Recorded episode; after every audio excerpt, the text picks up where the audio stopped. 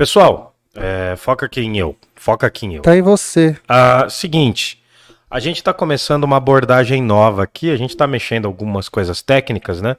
Porque vão vir algumas mudanças aí para os próximos meses e tal. E aí o que acontece, cara? Seguinte, por gentileza, a gente sempre vai fazer isso no início das lives. A gente quer saber quantos episódios quem tá vendo já viu. Então, se você tá assistindo aí a gente pela primeira vez, fala: Ó, hoje é minha primeira, né? Tô debutando hoje. Hoje é minha terceira, minha quinta, minha décima aula tal. É sempre bom a gente falar disso daí, porque a gente vai tendo um parâmetro para entender também como que tá funcionando, né? Como que tá rolando as paradas, tudo bem? É uma forma da gente conversar virtualmente. Vocês falando quantos episódios vocês assistiram é importante. Outra coisa que é legal, mesmo depois de já estar tá com o episódio terminado, vocês comentarem, vocês falarem aí, porque ajuda bastante também, né? Nós estamos crescendo aí, estamos prestes a bater 2 mil inscritos.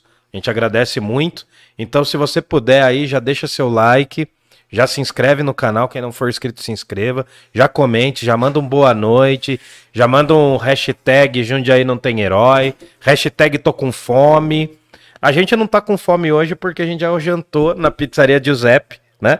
Que veio até aqui pra gente. Pizzaria Giuseppe, um dos nossos patrocinadores. Então, sexta-feira com a gente. E aí, o que que acontece, meu? Toda sexta você consegue um cupom de 10% de desconto se você falar. Eu vi no Parla Podcast. Parla Podcast. Então, você dá um toque lá, liga na Pizzaria Giuseppe, as informações estão na descrição do vídeo, é só você procurar lá e você pede a pizza, tudo bem? Pelo Parla Podcast. A gente está aqui na Movie 8, que é um ambiente tranquilo, um ambiente família, um ambiente de artista. Né? Largamos Camales na fogueira. Se você. Não, tô sensacional, de mano. Tô de boa, vambora. Se você, se você é artista, tá passando fome, sofrendo, né? Apanhando dos seus pais, dos seus familiares. Se você quer mudar o mundo por meio da sua arte, venha para a Move 8, traga seu projeto para cá. A Tainã vai adorar escrever projetos para vocês, então Move 8 também tá na descrição. Outra coisa que é legal, se você tá vendo a gente aqui pelo YouTube, como a gente ainda tá no fervo, tá esquentando, dá uma corrida lá no Instagram e já curte a gente também, porque acaba favorecendo, entendeu? Então a gente quer fidelizar o nosso público, a gente está trabalhando para isso. Então, ó, já falei da Pizzaria Giuseppe, já falei da Movie 8. Se você precisar reformar aí algumas questões da sua casa, pintura, arte, a parada toda, EC Pinturas, que é a nossa outra patrocinadora. Então, vocês estão vendo que a gente está aqui que nem, né, Fórmula 1, né? Tá que nem macacão de Fórmula 1. Logo logo a gente está com 12 patrocínios, né? Fechando patrocínios milionários. O uniforme do Mirassol, né? É, entendeu? Então assim, a gente é pura propaganda, mano. Aqui, daqui para cima é só comer o Tom Neves, irmão. Então, assim, ó. Então tem a EC Pinturas, vocês vão ver na descrição do vídeo. Vocês vão ver que a gente sempre posta coisa falando da EC Pinturas. Vocês vão ver a Move 8, que é onde a gente tá aqui, nosso lugar maravilhoso. Tem uma plateia ali nos vendo, né? Uma plateia invisível. Exato. E também tem a Pizzaria Giuseppe, para você se alimentar, para você comer essa pizza de sexta. Você gostou da de hoje? Né? Nossa, hoje foi absurdo. A gente fez o. A gente é, fez o, a, bonito, a, reação né? ali, ficou, nossa, a reação no vídeo. Mas foi natural, né? Cara, foi. foi nossa, foi, foi, É que assim, só tem gordinho aqui, Fê.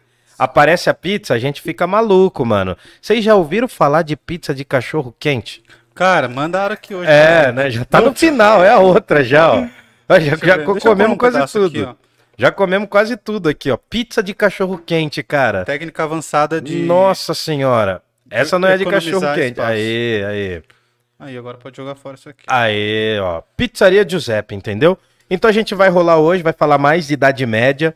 Cara, e eu tenho que declarar, mano, esse filósofo que a gente vai falar hoje tem duas coisas muito doidas dele. Foi o primeiro filósofo de Idade Média que eu li na minha vida, quando eu tava na universidade já.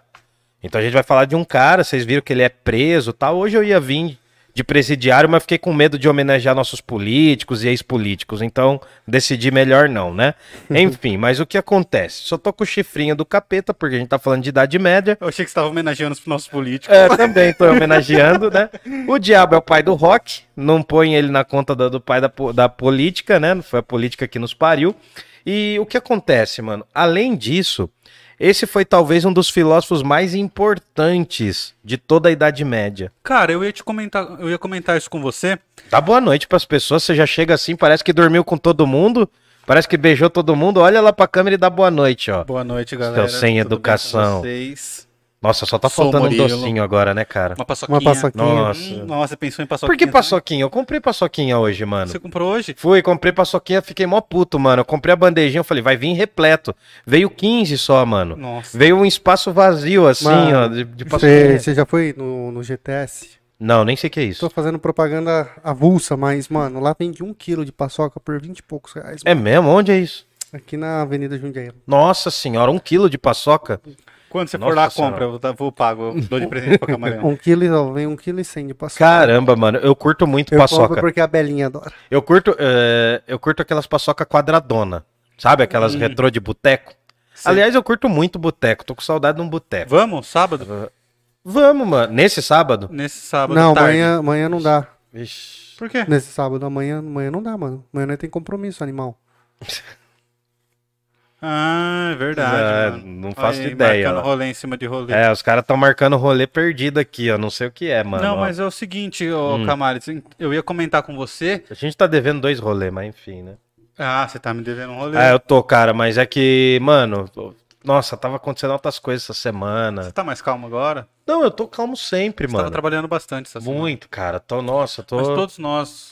Por incrível que pareça, eu tô trabalhando muito, né? Muito a minha vibe, mas fazer eu, o quê, tenho, né? eu tenho que falar que tô trabalhando muito também, minha chefe tá aqui. Tô Ah, trabalhando então. muito. Mas de nós, o Fabrício é o que mais trabalha mesmo. Ou o que mais fala pra nós que trabalha, Que né? trabalha, Porque, ô, não dá, tô trabalhando. Ô, não dá, tô trabalhando. Cara, home office tá matando o pai, mas vambora, vambora, né? Mas então, o que eu ia comentar Fala. com você é que esse filósofo é um dos que eu nunca tinha ouvido falar. Sim, ele é pouco conhecido hoje. E Mas você eu falou fui- que ele é bem zica, né, mano? Então, eu fui dar uma estudada na obra dele. Cara, é uma das obras mais importantes, né, da, da filosofia, principalmente da Idade Média. Sim, ele é, ele é o primeiro cara da Idade Média, se for considerar. Mais do que o Santo Agostinho, só que assim, a fama dele, né, no meio acadêmico, ele é muito bem recebido. Tanto que quando eu fiz aula, né, eu fiz um semestre sobre esse cara.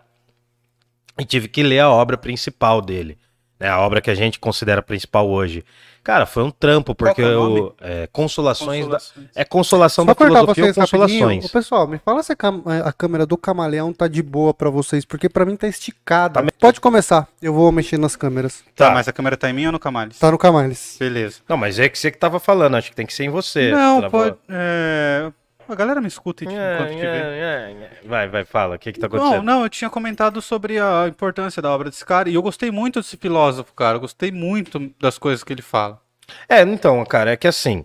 foi- essa foi a primeira, o primeiro grande desafio meu na universidade foi a matéria sobre esse cara. Ah, é? Porque o, o professor que dava aula sobre esse cara era um especialista em Boécio. Hum.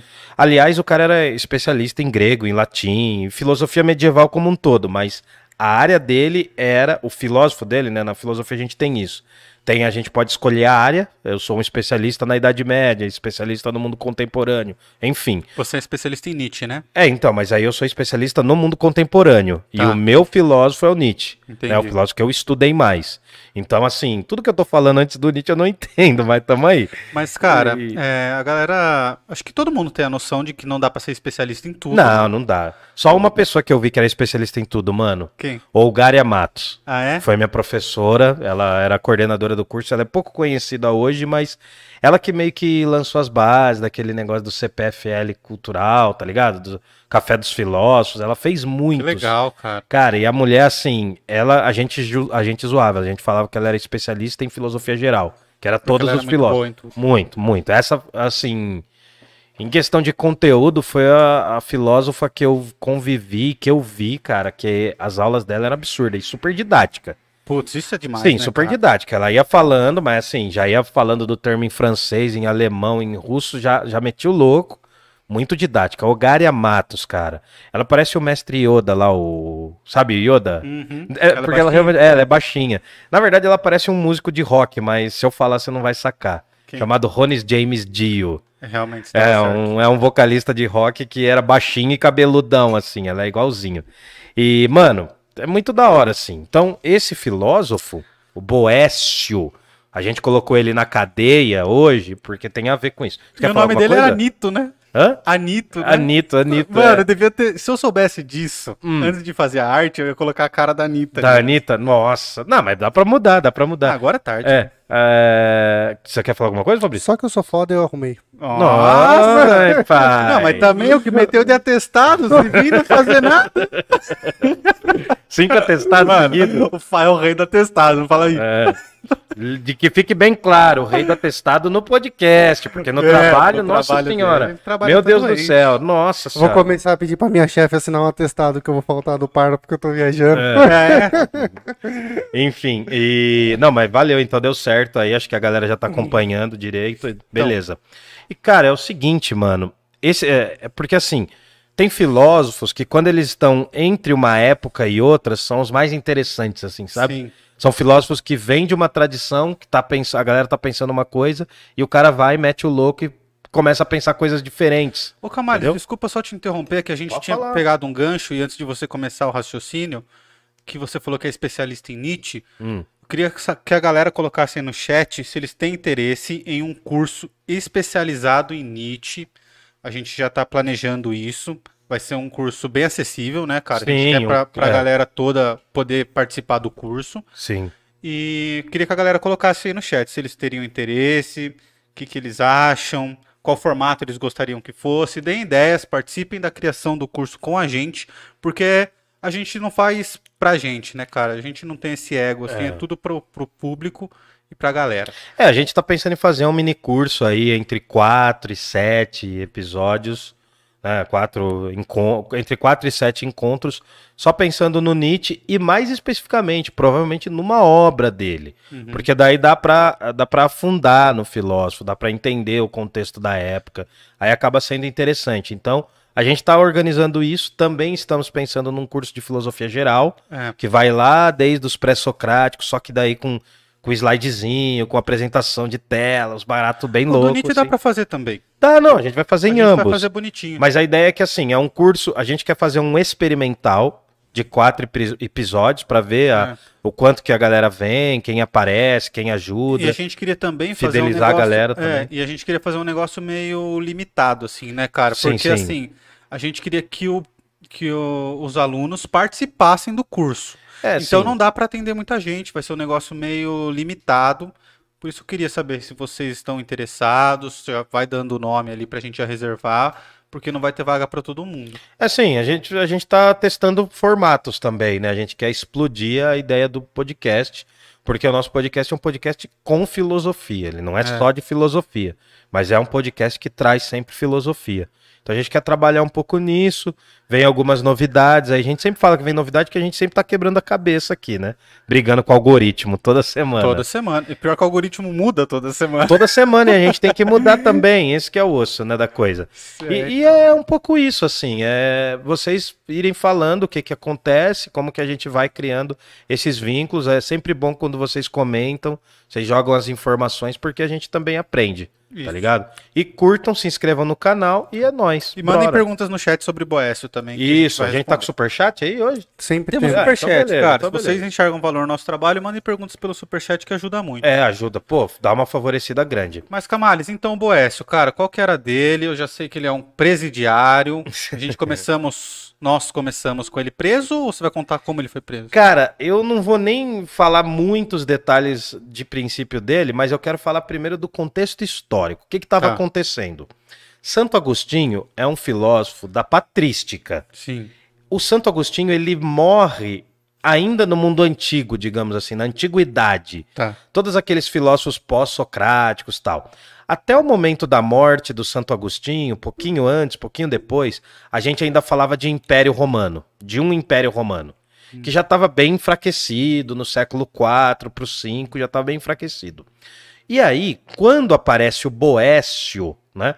O Boécio, quando ele aparece na história, é quando o Império Romano já está dividido em dois. Eu tenho o Império Romano do Ocidente, cujo lugar mais importante é Roma, e o Império Romano do Oriente, cuja cidade mais importante é Constantinopla, que antigamente chamava Bizâncio. É daí que vem o lance do Império Bizantino. Cara, e Tá tem uma ligado? série do Maomé é, conquistando Constantinopla Sim, sim, sim. muito da hora. dos né? cursos do- do- dos turcos otomanos e Sim. tal. E Bizantino era uma civilização bem forte, né? Cara, o, a Bizâncio é porque assim, Bizâncio era o nome antigo, depois virou Cons- Constantinopla e por fim, hoje é Istambul, tá ligado? E essa região foi muito importante, ela foi importante inclusive para o Renascimento nas artes. E era uma, era uma cultura muito forte, muito muito poderosa naquela região.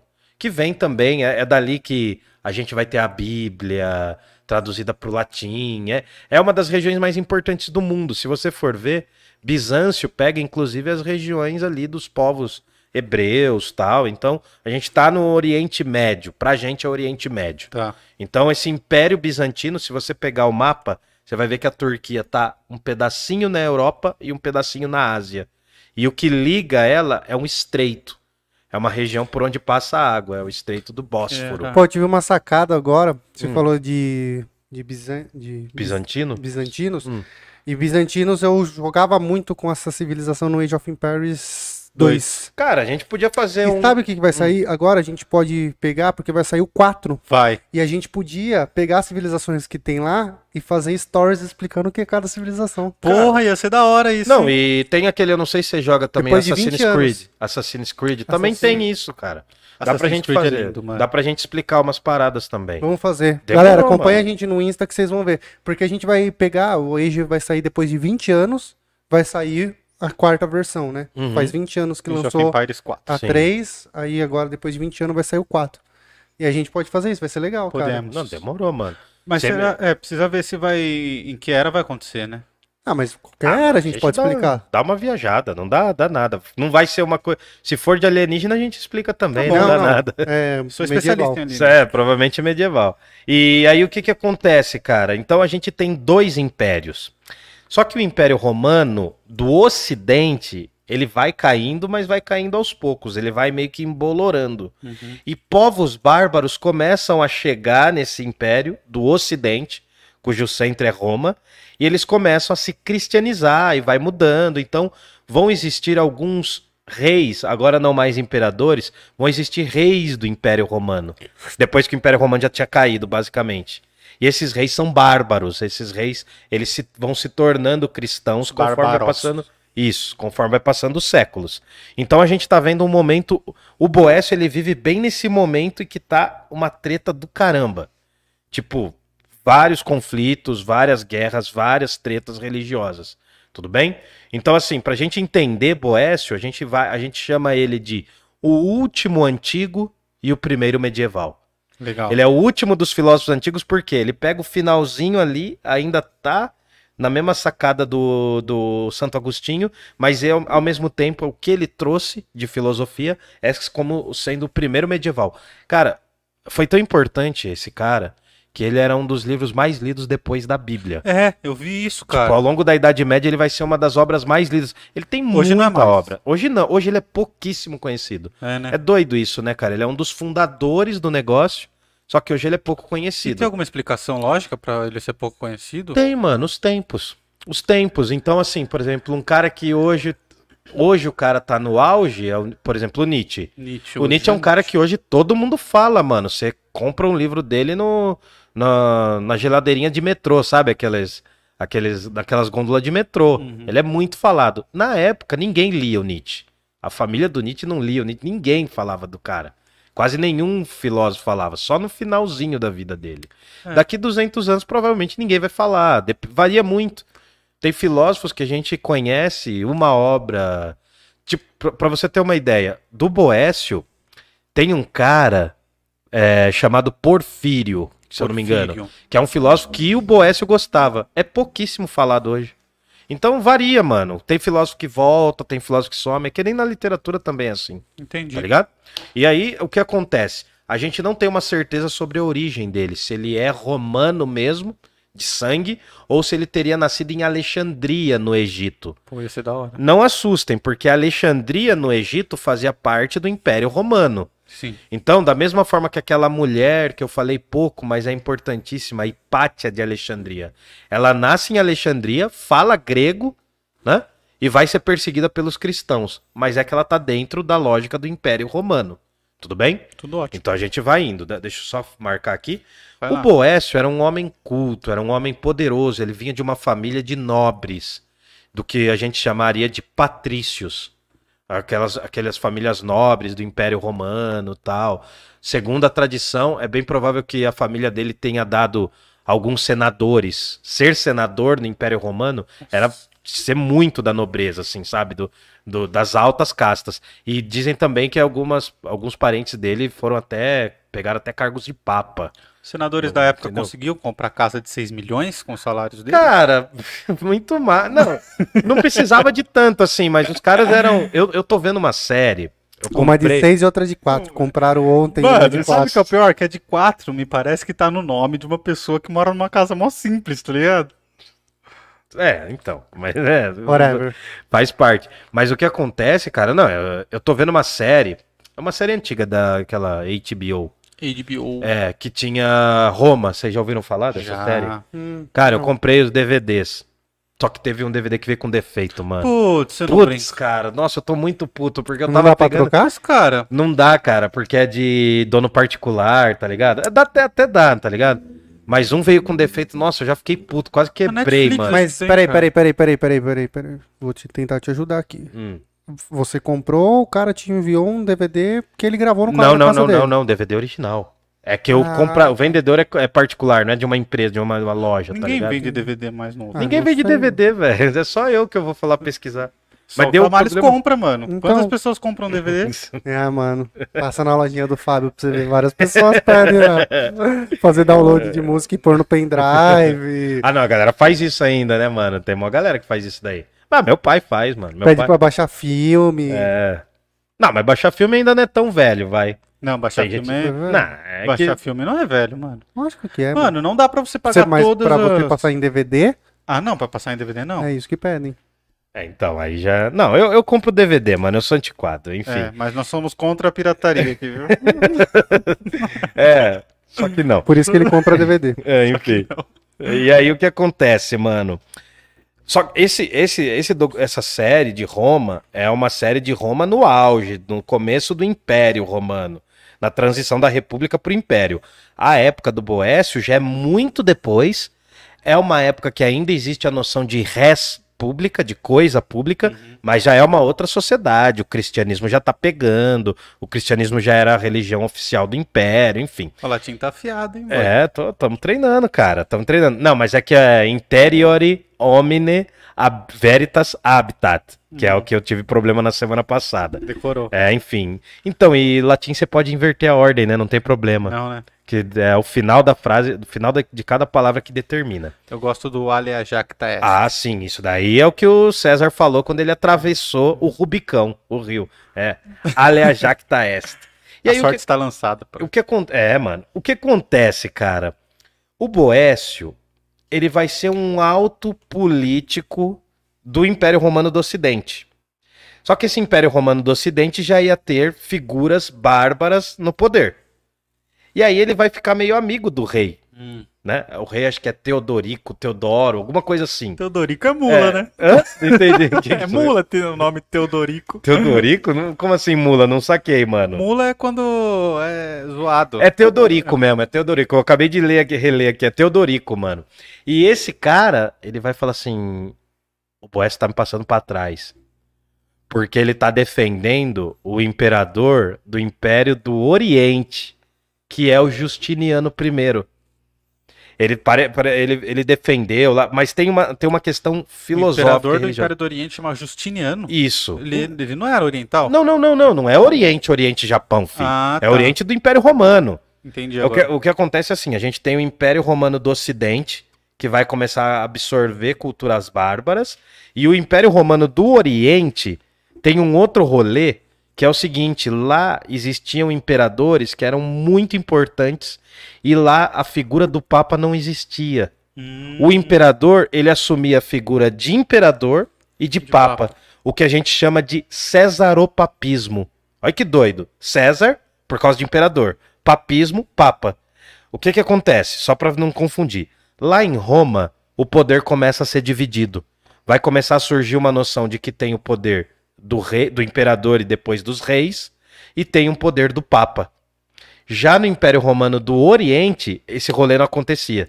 Isso tem influência do Egito ali? Não, tem influência do Constantino. Constantino? Cara, Eu pensei porque o Egito ficava em qual parte? não, o Egito, ele, uma par, a maior parte dele ficava no Império Romano do Ocidente. Do Ocidente. Só que depois ele vai passar pro Império Romano do Oriente por algumas questões. Porque quando você falou, eu me lembrei do- dos reis do Egito, porque sim, eram dos faraós, é, faraós, sim, os sim. faraós, eles eram os reis e os eles eram os próprios É, eles eram a deuses, né? encarnação de deuses, né? Então, assim, juntava a figura do deus e do rei na mesma pessoa e ele governava desse jeito. Então, cara, e parece uma passada de pano pra, Sim, pra é- dar esse poder ao imperador. É uma coisa parecida, mas eu acho que dá pra gente fazer semana que vem, sugestão, a gente pode fazer um episódio de história do início do cristianismo. Pra entender, pra galera entender essa diferença. Essa diferença. Essa diferença, porque tem o Império Romano do Ocidente Império Romano do Oriente. E esses impérios são diferentes, cara. Em determinados momentos eles não têm nada a ver. Depois vai surgir islamismo, o bagulho fica mais doido. Da hora. Pra você ter uma ideia, tinha uma treta, uma treta muito forte na Idade Média, nesse começo, na época do Boécio, que era assim, ó. De um lado tinha uma galera que falava assim, ó, Jesus e Deus não tem nada a ver. Jesus foi só homem. Jesus foi só um ser humano, foi um profeta, uma figura importante, mas foi só homem. Do outro lado tinha uma galera que falava: "Não, mano. Jesus e Deus e o Espírito Santo são uma coisa só, é a Santíssima Trindade. Então esse rolê, essa disputa é o que vai acabar atingindo o próprio Boécio. Ele vai ser preso, vai ficar um ano sendo torturado, né? Ele vai passar um ano na cadeia, vai ser torturado. É numa cidade chamada Pávia, né, na, na onde hoje é a Itália também. Ele fica um ano sendo torturado e lá dentro ele escreve as consolações da filosofia. Durante as torturas, não nos intervalos das torturas. Aí não, é, durante uma tortura dá. e outra. Estão me matando, nossa senhora, né? Enfim, né? Ai, que delícia, não tem aquele, aquele negócio. Né? Você já viu isso Ai, daí? que delícia, Nossa, cara. os moleques assistiam isso aí, mano, na escola. Sabe, você tá ligado, né? Pai ligado. de família. Mano, uma vez o moleque chegou com o celular e falou, senhor, olha isso aqui. Eu falei, mano, olha o que você tá mostrando. Você não conhece essa daí? Nossa, melhor, melhor. melhor não. É, procura depois, pai de família. Enfim, aí o que acontece. Nossa, só bosta que rola. Mas aí o que que ocorre, mano? Você que tá na sua casa não procura. Não pai. procura, não procura. Quem tá vendo isso aqui não procura. E aí o que que rola, mano? Ah, me perdi. Não, mas voltando. Que ele, ele escreveu Entre na uma tortura e outra, ele escreve. Ele vai passar por várias sessões de tortura e vai escrever a última obra dele, das Consolações da Filosofia, ou Consolações da Filosofia. Olha que pira. A gente conhece outro filósofo que foi preso também.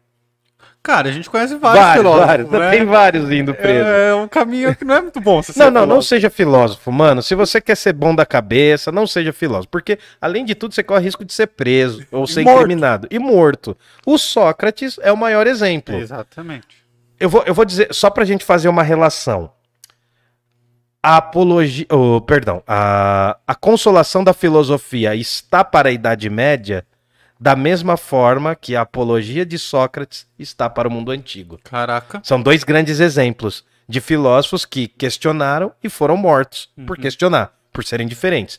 Então aí o Boécio escreve essa parada dele, a Consolação da Filosofia, só que antes da gente entender a obra, a gente tem que entender o seguinte: Boécio falava muito bem grego. Hum. E na época, as obras dos grandes filósofos estavam só em grego. Então, ou você conhecia grego, ou você ia conhecer de orelhada. Não tinha Google na época. E qual que é o projeto do Boécio? Traduzir toda a obra do Platão e Aristóteles e do Aristóteles do grego para o latim. Ele não conseguiu fazer isso. Seria impossível, são muitas obras, mas ele fez, ele fez algumas traduções que foram muito importantes. Inclusive, ele traduziu textos de Aristóteles que desapareceram Putz. nunca mais foram vistos. Então, trechos, né? Não um texto inteiro, mas trechos. Só que assim, o lance dele falar de Platão e Aristóteles é porque para ele eram os dois filósofos que complementavam a filosofia. Hum. Só que olha o doido. O Platão, ele traduz umas coisinhas, o Aristóteles ele traduz mais. Só que todas essas obras traduzidas, elas não chegam nessa hora para a Europa. Elas vão acabar indo para várias outras regiões do Oriente e as obras do Aristóteles só vão ser traduzidas 500 anos depois, Putz. por outro cara.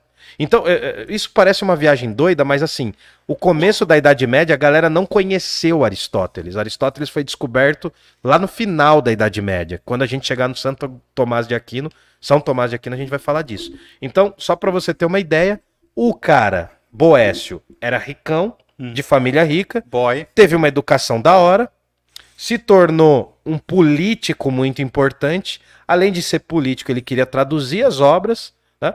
já estava num ambiente cristão, né? já é diferente. já- o, o Agostinho ainda estava no comecinho ali do cristianismo, o cristianismo bombando. Quando o Boécio é adulto, o, o cristianismo está no auge. O Boécio ele é de 480 a 523. Então ele vive 44 anos, 45, mais ou menos isso, não tenho certeza sobre as datas. Mas ele vive 44 anos e ele já está num ambiente muito cristão. Ele vai escrever essa obra, Consolação da Filosofia. Eu não vou dar uma tradução porque está em latim e aí pode ser Da Consolação da Filosofia, ou Consolações da Filosofia, ou a tradução que eu já li, Consolação da Filosofia. Então varia um pouco, tá ligado? Eu falei duas iguais. Agora você não, não, não percebeu. não percebi. Não percebeu. Não, pode ser no singular ou no plural. Consolação da filosofia, consolações da filosofia ou das consolações da filosofia. Uhum. Sacou? E aí o que que acontece? Mano, essa obra é uma brisa muito doida. Estou curioso. Porque, mano, ele tá lá na cadeia. Ele começa a escrever em prosa. Ah, tô aqui, tô presinho, né? Ah, igual os primeiros cristãos e blá blá blá e blá blá blá. E de repente aparece uma mina pra ele. Aí ele começa a dialogar com ela. Aí ele começa a dialogar com essa mina que fala em versos, em poema Putz, com ele. Ele mistura as duas. Ele coloca os dois gêneros, coloca os dois estilos. Ele, quando ele fala no texto, ele fala em prosa. Quando ela fala no texto, fala em poesia. E essa mulher é muito importante porque ela é a filosofia. Nossa, que da hora. É ela que vem Caramba. e consola o menino. Ela vem e fala assim: não, ela, ele tá lá, né, apanhando pra caramba, levando tapa na cara, tomando esculacho, né? Tomando esculacho, tipo os caras lá do Tropa de Elite, levando tapa pra caramba. O pica-pau, né? Tome isso e mais isso. É, enfim, ele tá lá apanhando. Aí, mano, a filosofia vem falar com ele, cara. Porque assim, ele ia chamar as musas gregas pra vir falar com ele. Hum. Que é quase uma. Todos os poetas, quando ia começar uma obra na antiguidade, eles chamavam as nove musas. Para as musas baixar na cabeça dos caras e dar criatividade pro verso. Tá ligado? É tipo pedir inspiração. É igual, eu sempre falo, é igual na batalha de rima, os caras vêm e traz a referência. Né? Então tem um, tem um MC que rima desse estilo porque outro MC rimava. Uhum. Enfim, ele vem e pega a influência. Só que daí, quando ele tá chamando as musas, ele lembra que as musas são pagãs, não são do cristianismo, as nove musas. Então quem aparece fala assim: ó, não, não, não, ó, não vai ser essas nove minazinhas, vai ser eu, a mulher. Filosofia. A filosofia em si baixa pra trocar ideia com ele enquanto ele tá preso. Na historinha ele tá lá presão, daí a, a filosofia vem: ai, menino, vem cá, ó, vamos trocar O ideia. Camales, ele Entendeu? era cristão, o Boécio? Era cristão. E ele foi preso por questionar o quê? Você vai falar? Ele- então, ele foi preso justamente por questionar a visão de cristianismo do imperador que ele servia. Que essa visão do cristianismo era a seguinte: Jesus e Deus não são a mesma coisa. Hum, Jesus é só homem. Essa visão é porque existia uma crença no surgimento do cristianismo, não confundir, hein? Mas se chamava arianismo. Não tem nada a ver com aquela parada do Hitler, dos arianos. O arianismo era um movimento dentro da igreja que depois se separa da igreja católica que vai falar o seguinte, ó, Cristo e Deus não são a mesma pessoa, não tem trindade. Não existe Santíssima Trindade. uhum. O arianismo é por causa de um pensador chamado Ário. E esse cara falava: não, mano, Deus e Jesus não tem nada a ver. Agora, a turma do Império Romano do Oriente falava: não, Jesus, Deus e o Espírito Santo são a mesma coisa, Santíssima Trindade. Então deu essa briga, porque o Boécio acabou ficando amigo dos caras do outro rolê. Então, enquanto o Boécio servia. Imagina, mano, imagina assim, ó. Eu tô aqui, tô, tô fazendo um trampo pra você, eu tenho uma visão totalmente diferente da sua. E aí o Fabrício, lá do outro lado, tá fazendo uma, uma parada dele lá. E a minha visão em relação ao Fabrício é muito melhor do que a sua. É mais ou menos assim. Eu tô elogiando o trampo do Fabrício, mas eu trabalho pra vocês. Vocês fazem a mesma coisa. Você não vai ficar puto? Ia ficar puto. Né? Se eu falar assim, tipo, ah, tal, é. Tipo, tal- vender arma pros dois lados numa É, não é pior, cara. É, é você, tipo, meio que desprezar com quem você tá e respeitar quem tá longe. Sendo que quem tá longe não tá te dando um gato, pra, pra- sabe? Não tá te dando grana. É tipo, a gente tá aqui e, o... e aí você fica pagando pau pro Flow e desprezando a gente. Exatamente. Então, se você curte as fotos do Flow e vem aqui ver nosso vídeo, inverte. Vem, ver- vem curtir nossas fotos e ver nossos vídeos. Isso, exato, né? Tem um monte de podcast, tem trilhões de podcasts no Cara, Brasil, ultimamente. Olha, quem não abriu uma tabacaria, quem não abriu uma. Como que é de vender? Adega. Adega. Adega. Não fez um podcast. Ou quem não vendeu bolo, né, mano? Tem muita gente que começou a vender bolo. começou a Olha, Tá feia a coisa, tá né, igual mano? na época que abria paleteria. Nossa, eu lembro dessa época, mano. Nossa, eu lembro. Oi, foi, foi agora há pouco, né? Mas hamburgueria mundo- depois. Hamburgueria também foi bem moda. Comidas gourmets, né? Cervejaria. Cervejaria. Cervejaria também É foi que moda. cervejaria é caro abrir, mano. É. É diferente. É outro rolê, É né? outro rolê. é Cervejaria, É muito investimento. sim. E- enfim, mas é, é- é só pra você entender, é como se eu tivesse... Ah, cara, jogador mano. de futebol faz isso pra caramba. Ele vai lá, beija o escudo de um time, mas torce pra outro. O mano. Neto jogou no Parmeira, foi pro Corinthians, virou ídolo e é até hoje. Ó, você vai fazer esse corte, mano. É. Você vai fazer esse corte. Por favor, Neto não. Craque Neto. A gente tá te esperando no Parla Podcast. Putz, mano. Faz de novo que eu tava. Ah, mas Ele vai, travou vai. meu dedo, mano. Eu não vou falar Neto. É Craque Neto. A gente tá esperando você aqui no Parla Podcast. Pode vir. A gente vai falar de tudo, inclusive de futebol. A gente respeita você. Diga-se de passagem. É isso aí. Mano, e eu vou soltar, vou soltar uma bomba aqui. Cavani tá vindo pro Corinthians. Nossa, o Fabrício ele tem informações privilegiadas. mas não era o William que ia vir? William Cavani, E o. o que anunciou hoje. Putz, esqueci o nome dele, mano. Nós já descobre. Vê aí o nome Não, dele. depois, deixa isso pra depois. Não, mas mano. Tem tudo a ver com o Corinthians, mano. Eu tava na cadeia. Tá, enfim.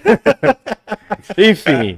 Aí tem. É, não, mano, mas é assim. É, é a mesma coisa, mano. Você tá lá, beija o escudo de um time, mas você torce pra outro, entendeu? Era esse o rolê do Boé. Roger Guedes. Roger Roger Guedes. Guedes, é.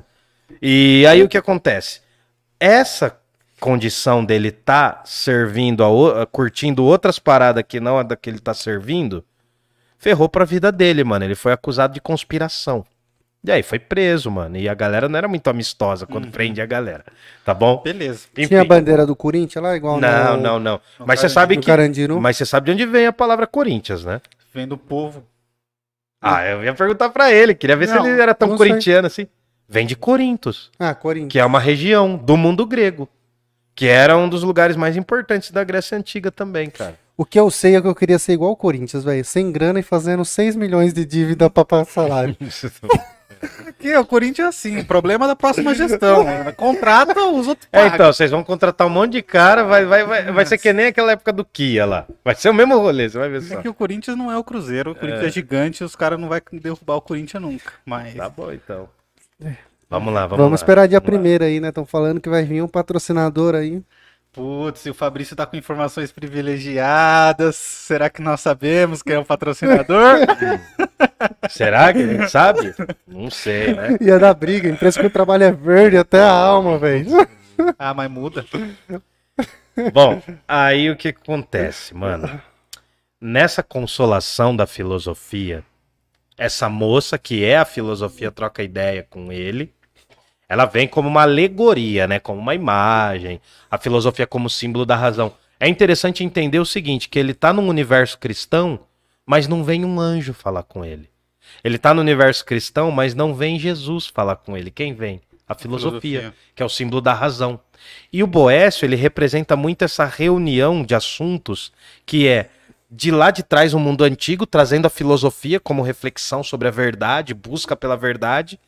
Ele quase não fala de Jesus no livro, que é uma coisa assim doida, porque ele falou muito de Cristo, mas ali ele não fala quase de Jesus, ele dá um papel de destaque para a filosofia. Cara, foi uma obra extremamente importante. Tá, e Pode falar, pode falar. Não, pode continuar. Não, e aí o que acontece? Só pra gente entender, essa obra é tão importante que ela vai fazer com que as primeiras universidades que vão surgir muito tempo depois adotem o sistema de ensino que o Boécio propôs.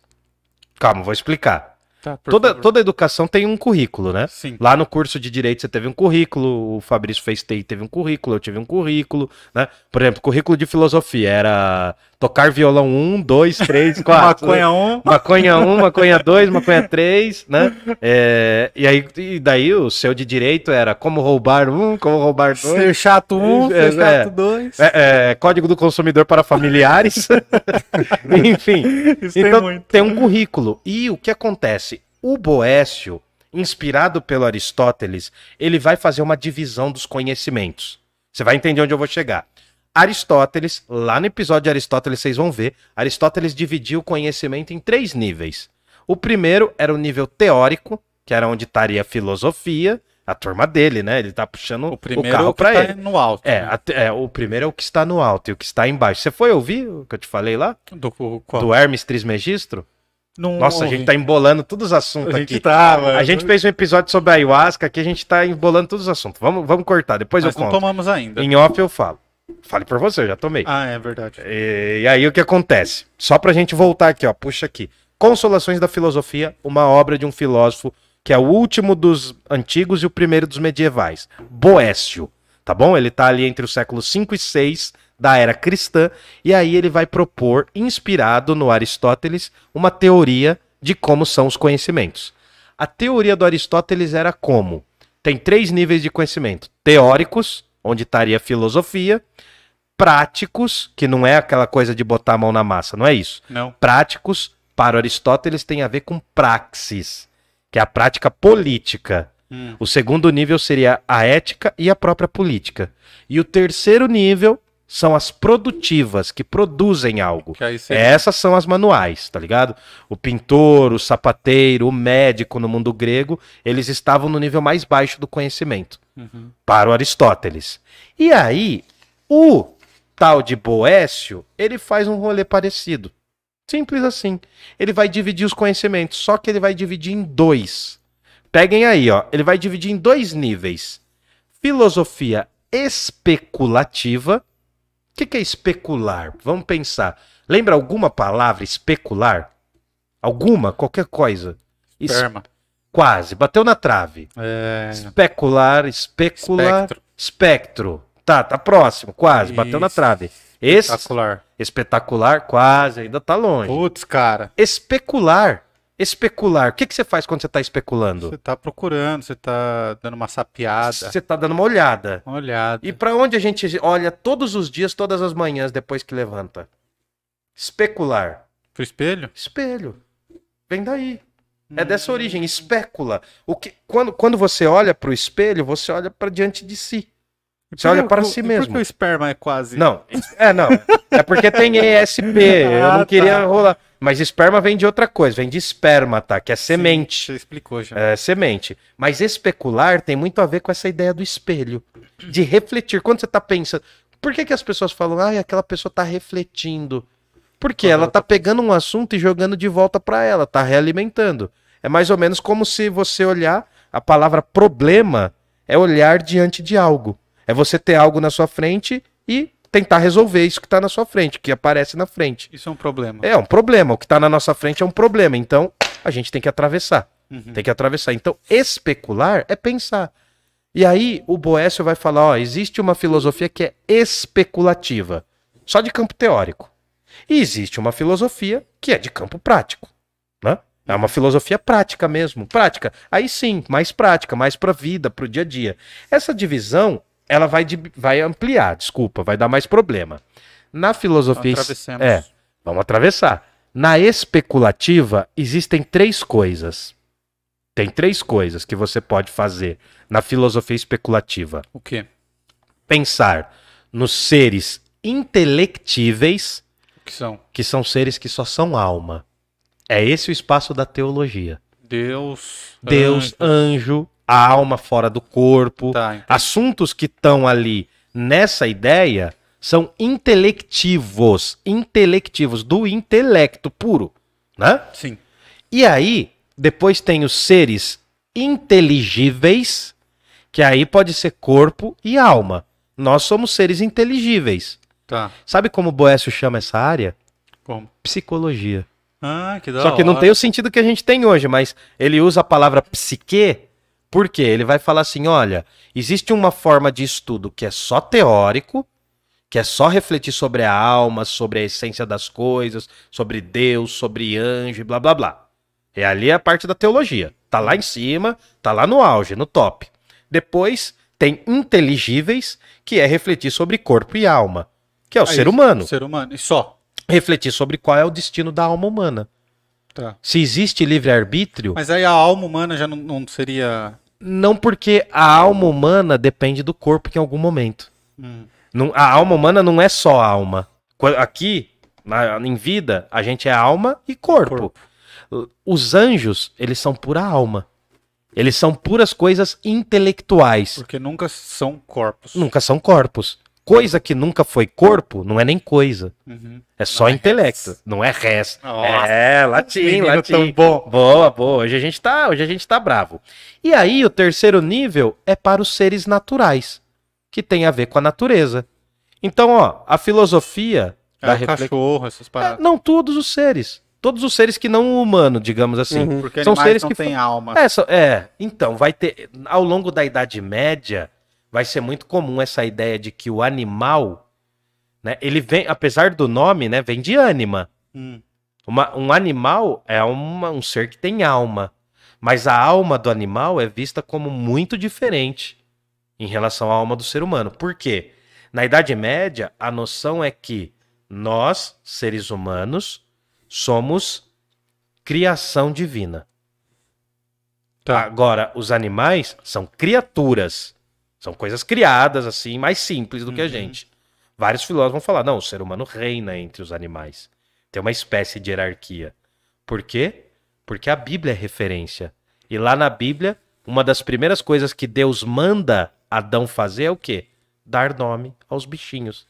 Então, aquele ato de dar nome para os bichinhos, para todas Mostra as que ele é coisas, superior. mostra que ele é superior e mais. Quando ele vai dar nome pros bichinhos lá na Bíblia, ele fala: Caraca, não tem nenhum igual a mim. Então tá faltando alguém que pareça comigo. Como ele dá nome pra todas as coisas, ele vai elencando, ele fala: Ó, é o passarinho, é o galo, a galinha, blá blá blá, a árvore, planta, tal, tal, tal. Mas O peraí, não tem nenhum. É, o hipopótamo, o boizinho, né? O leitãozinho maturado, carninha de porpeta. E aí fala: tá faltando um. Tá faltando um que se pareça comigo, que tenha dois pés, né? Então, a- na Bíblia, quando mostra que ele tá dando nome, fala assim: quem manda no rolê? Ele devia ter visto uma galinha. É, então, se Deus. É, Você tá engraçadão, hein, Tá- tá ô piadista. Berremonte. se Deus. Se Deus. Ah, não tem dois pés? Tem dois pés, mas não tem, não é um mamífero, né? Não é um Eu sei, mamífero. Eu só tô questionando. Ó, o cachorro até Ó, latiu. o cachorro- Se, ó, se Deus é o chefe dos céus, Ele tá reivindicando ali que ele é ser superior é, também. eu, eu não duvido. Se Deus é o chefe dos céus, o homem deve ser o chefe Da do terra. mundo, da terra. Gerente. É o espelho, é um gerente, é o cara que coordena, né? Coordena mal na maior parte do tempo, mas enfim. Mas você entendeu o que eu tô falando? Dentro da filosofia especulativa, nós temos a teologia, que é o estudo das coisas que são puramente etéreas, coisas que você não pega. Você não pega numa alma. Pelo menos não na Idade Média, não rola isso daí. Aí depois tem o segundo nível, que é o nível da psicologia, que não é a psicologia como a gente entende, é a psicologia que é o estudo do ser humano. É entender o ser humano, o livre-arbítrio, né? É corpo e alma. E o terceiro nível são os seres naturais. Filosofia especulativa. Aí a gente desce para filosofia teórica, e aí é coisa legal. Por quê? Opa, perdão, a gente sai da filosofia teórica e entra na filosofia prática. Aqui é legal, legal. porque tem três níveis. Quais? Tem o nível social, que é o nível da república, do espaço público. Tentar Cara. entender. Não, não, por enquanto não. Tem o nível do espaço público, res, em latim, é coisa. Pública é o que é de todos. A ideia da república no império, antes do Império Romano faz parte disso. É bom fazer essa diferenciação. O que é público não é que não é de ninguém. É que é de É todos. que é de todos. É, porque no Brasil se tem a noção de que o que é público não serve pra Não nada. tem dono. Exatamente. Então, Aí isso se é. não tem dono, você destrói. Foda. É, então. É justamente isso. A res pública é o primeiro nível de conhecimento da prática. Por quê? Tem muito a ver com a organização da sociedade, do espaço público. Depois tem um segundo nível, que é o nível doméstico, que é o nível da família. Estranho, né? Ele Estranho fala mesmo. da família, mas sabe por quê? Se você pegar a origem da palavra que tem a ver com isso, você vai entender. Qual que é? Tem uma matéria chamada economia. Economia vem de econóicos, que é o cuidado da casa. Ah, sério? Que vem É o daí? cuidado da economia? casa. É, a palavra. inclusive, o Aristóteles, ele fala. Nossa, faz todo sentido, né? É, ele fa- é o estu... Por quê? Pensa o seguinte: o estudo, o cuidado com a casa, se você amplia, é o cuidado com a sociedade, que é a sua casa. Cuidado com o seu país, com a É, sociedade. com a sua sociedade. Então, então o, o, o que o, o que o Boécio tá fazendo não é uma coisa que tá fora do rolê. Ele tá pensando a partir do Aristóteles. Uhum. E aí tem o nível mais íntimo, que é o nível individual, que é o governo de si. Ou seja, governar a sociedade, res pública. Governar a família é uma questão doméstica. É aí que surge, lá no Aristóteles, a palavra economia. E governar a si mesmo é a vida interior. É o cuidado com a alma. Então, para você ser filósofo para o Boécio, você tem que manjar um pouquinho de teologia, de psicologia, de física, aí tem que manjar um pouco do espaço público, da república, tem que manjar um pouco de economia doméstica e tem que cuidar de si mesmo. Ou seja, impossível. Não dá pra cuidar, né? No Brasil, se você cuida dos dentes, você não pode cuidar da sua educação. Se você cuida da sua educação, você não pode reformar a casa. Se você reforma a casa, você não pode comprar carro. né? O Brasil é isso, né, velho? Enfim, mas você tá, tá pegando? Ele dividiu em dois Sim, grupos e cada um desses grupos tem três perninhas. Isso é refletido na- nas faculdades de filosofia hoje? Agora vai ser. Agora vai ser. Porque quando ele divide os conhecimentos assim. É, parece que foi mais fácil pra você aprender. Então, quando ele divide os conhecimentos assim, aí vai surgir as, vão surgir as primeiras noções, já que você está no latim, né? Vão surgir as primeiras noções das disciplinas. Na época do Boécio não existiam universidades ainda. As primeiras universidades na Europa vão surgir lá no século X e XI, que a gente chegou a ver aqui, inclusive, com o Murilo, com o Fabrício. Lembra que ele pesquisou Cambridge, Bolonha, Lembro. né? Essas, univers... Essas primeiras universidades elas surgem entre o século X e XI. Vão ser universidades voltadas para a Igreja Católica. Essas universidades voltadas para a Igreja Católica vão ser chamadas universitas. Né? Ô, mas estão buzinando aí, hein? É, Diga ver. aí, qual que é o rolê Será aí? que é pizza de novo? Será que chegou mais duas? Porra, aí sim. É aqui? É aqui, Falando gordinho? nisso, peçam aí, galera. Pizzaria. Ah, Pizzaria Giuseppe. sim. Peçam lá, durante a live tem 10% de desconto. Mas é que a câmera tá em mim. É, tá então, em ó, você, mas é o seguinte, vamos fazer um break aqui.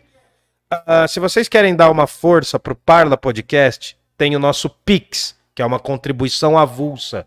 pix@parlapodcast.com.br. Galera, muito sério, desculpa se já repete, Hum, mas é muito sério isso, cara, ajudar a gente através do Pix, porque a gente investe uma grana pra fazer em todos os episódios. o que, que foi? O quê? Ah, então tá, não, beleza, pede, pede Opa, lá. Desce com a carteira. É.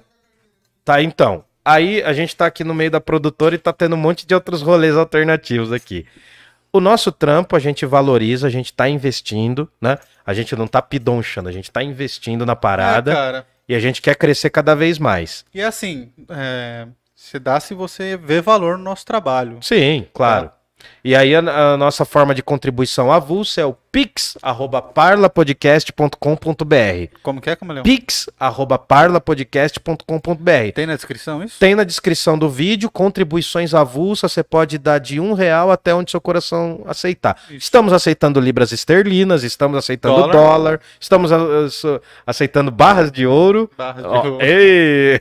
Estamos aceitando. Minha. Estamos aceitando passe pro busão, qualquer coisa.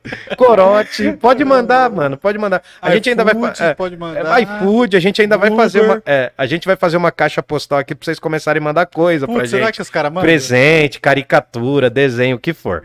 Aí, Os caras vão aloprar. a outra coisa, que alopre. Ah, o meu, a minha caricatura é uma folha de sulfite em branco, é meu nu artístico. E aí o que acontece? Que bosta de piada.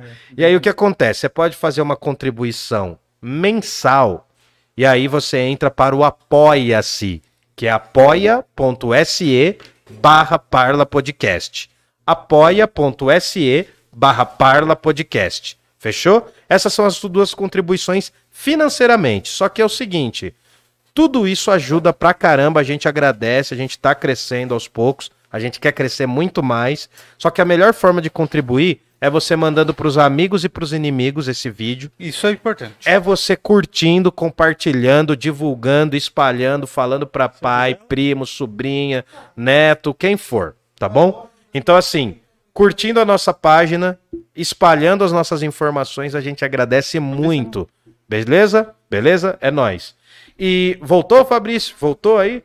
Você tem o número dela aí, da? Tainá? Só pra Tainá? avisar ela que chegou coisa aqui. Às Ah, vezes ela eu tenho. pediu com o endereço errado, mano. Eu já fiz isso. Uma vez estava no escritório. Eu tenho, mano. Pera aí. Ah. Você vai achar aqui, ó. Isso é bom, Vai lá, ó. Vai lá no. Isso é bom avisar. Aí, ó, vai no zap dela aí, ó. Passei aqui.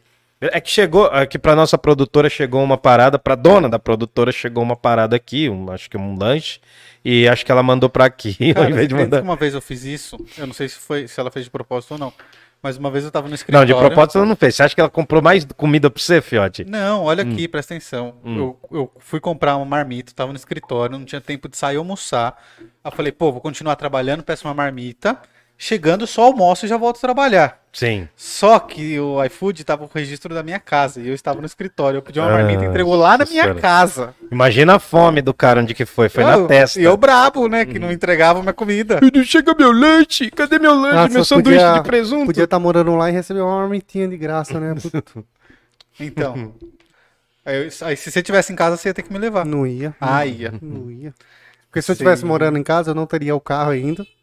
Ah, de novo esse cara? Pera aí, deixa eu ir lá. Esse motoboy Caraca, folgado, mano.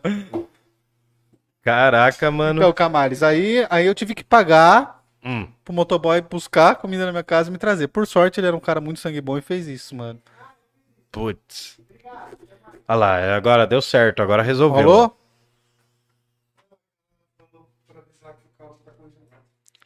Ah, tá. Beleza. Beleza, beleza. Então Continuando então, Camaleão, onde nós paramos? Bom, então a gente viu a divisão dos conhecimentos para o nosso querido Boécio. Mas, gente, o que, que tem a ver isso? Nossa, o Boécio foi importante em quê nessa bagaça toda? Ele foi importante porque ele trouxe o conceito de trivium e quadrivium.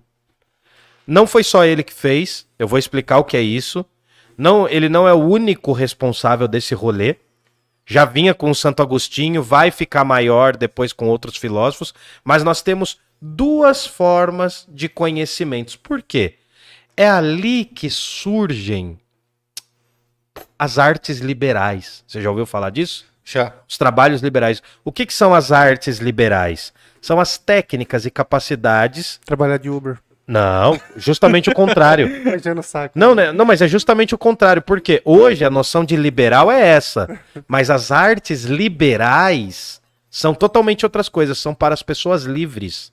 É liberal porque são os homens, principalmente, livres que podem exercer alguma tarefa e podem estudar e se dedicar a isso. Mas não é isso, Uber?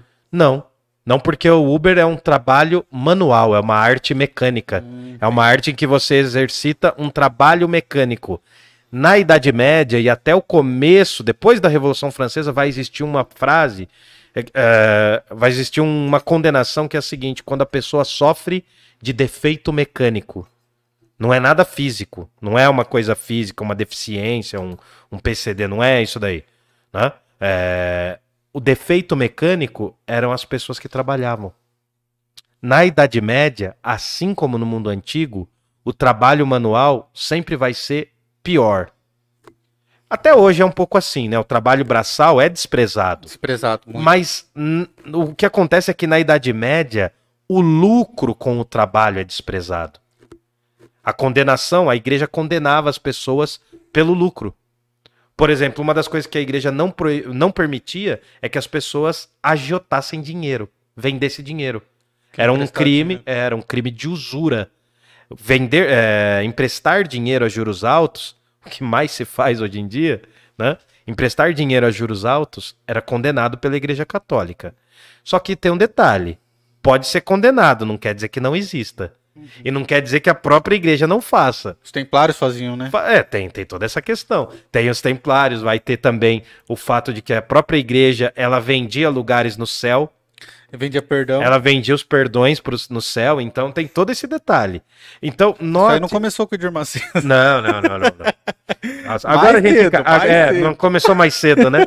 É, não, agora o podcast. Agora cai, agora cai. Nossa senhora, agora é processinho. Isso que ele queria, não queria botar o vídeo lá, né, o Zé Rosquinha. Não, mas aquele queria. lá, o meu medo é cair o Instagram. Não, Se ser mas não processado cai, não, dá não nada, cai. não tenho bem nenhum. Não É. tenho A sua de- dignidade. Ah, não tem Não, já também. também foi. Já... Enfim, o que que acontece? Boécio está falando no começo do século VI. As primeiras universidades vão começar no século X e XI. Só que foi importante o surgimento de duas ideias, o trivium e o quadrivium. Trivium, lembra uma palavra? Trivial. Trivial. É isso que eu ia falar. que na nossa interpretação é uma coisa simples, né? Ah, aquilo é trivial, aquilo é trivial. Ah, não, esse livro é trivial, é simples. Só que trivial, no sentido que eu tô passando aqui, é de três vias. Eram três disciplinas que eram extremamente importantes serem ensinadas. Olha quais são: a dialética, que é a capacidade de bem falar. Deixa eu marcar aqui, senão. A dialética- Doutor Doutor em dialética e retórica. retórica. Porque ele sabia falar, ele sabia argumentar e discutir com as pessoas. Dialética tem muito a ver com a arte de convencimento, com a arte de criar argumentos racionais em debates. Tá Debater bom? sem chorar. Debater sem chorar e sem, e sem xingar a mãe do cara.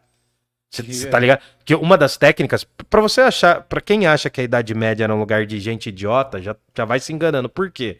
Porque os caras sabiam debater e tinha um dos discursos, uma das formas de debater, que você não podia fazer, que era xingar o indivíduo. Isso você você Tinha aprende. né? regra, tinha regra. Tinha regra, você não podia xingar a pessoa, você podia desqualificar o argumento dela. Agora, se eu falo assim, ó, esse cara que tá na minha frente é um boizão. Isso não é argumento. É uma realidade.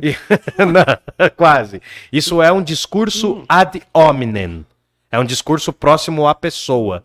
Eu não tenho que atacar a pessoa, eu tenho que atacar o que ela está falando, ou o que ela está argumentando. Então tem a dialética, É, no direito você aprende isso. Isso. É, e também é não levar pro coração. é, não levar para o coração. O outro estudo no trivium é a gramática, porque não adianta falar bem se você não sabe escrever. E mais aprofundado, nós temos a retórica, que essa sim é a arte não só de vencer o debate, porque dialética tem mais a ver com a lógica do discurso. Você não falar bobagem, não falar tipo assim, ontem eu chorei garfo. Não faz, não tem lógica.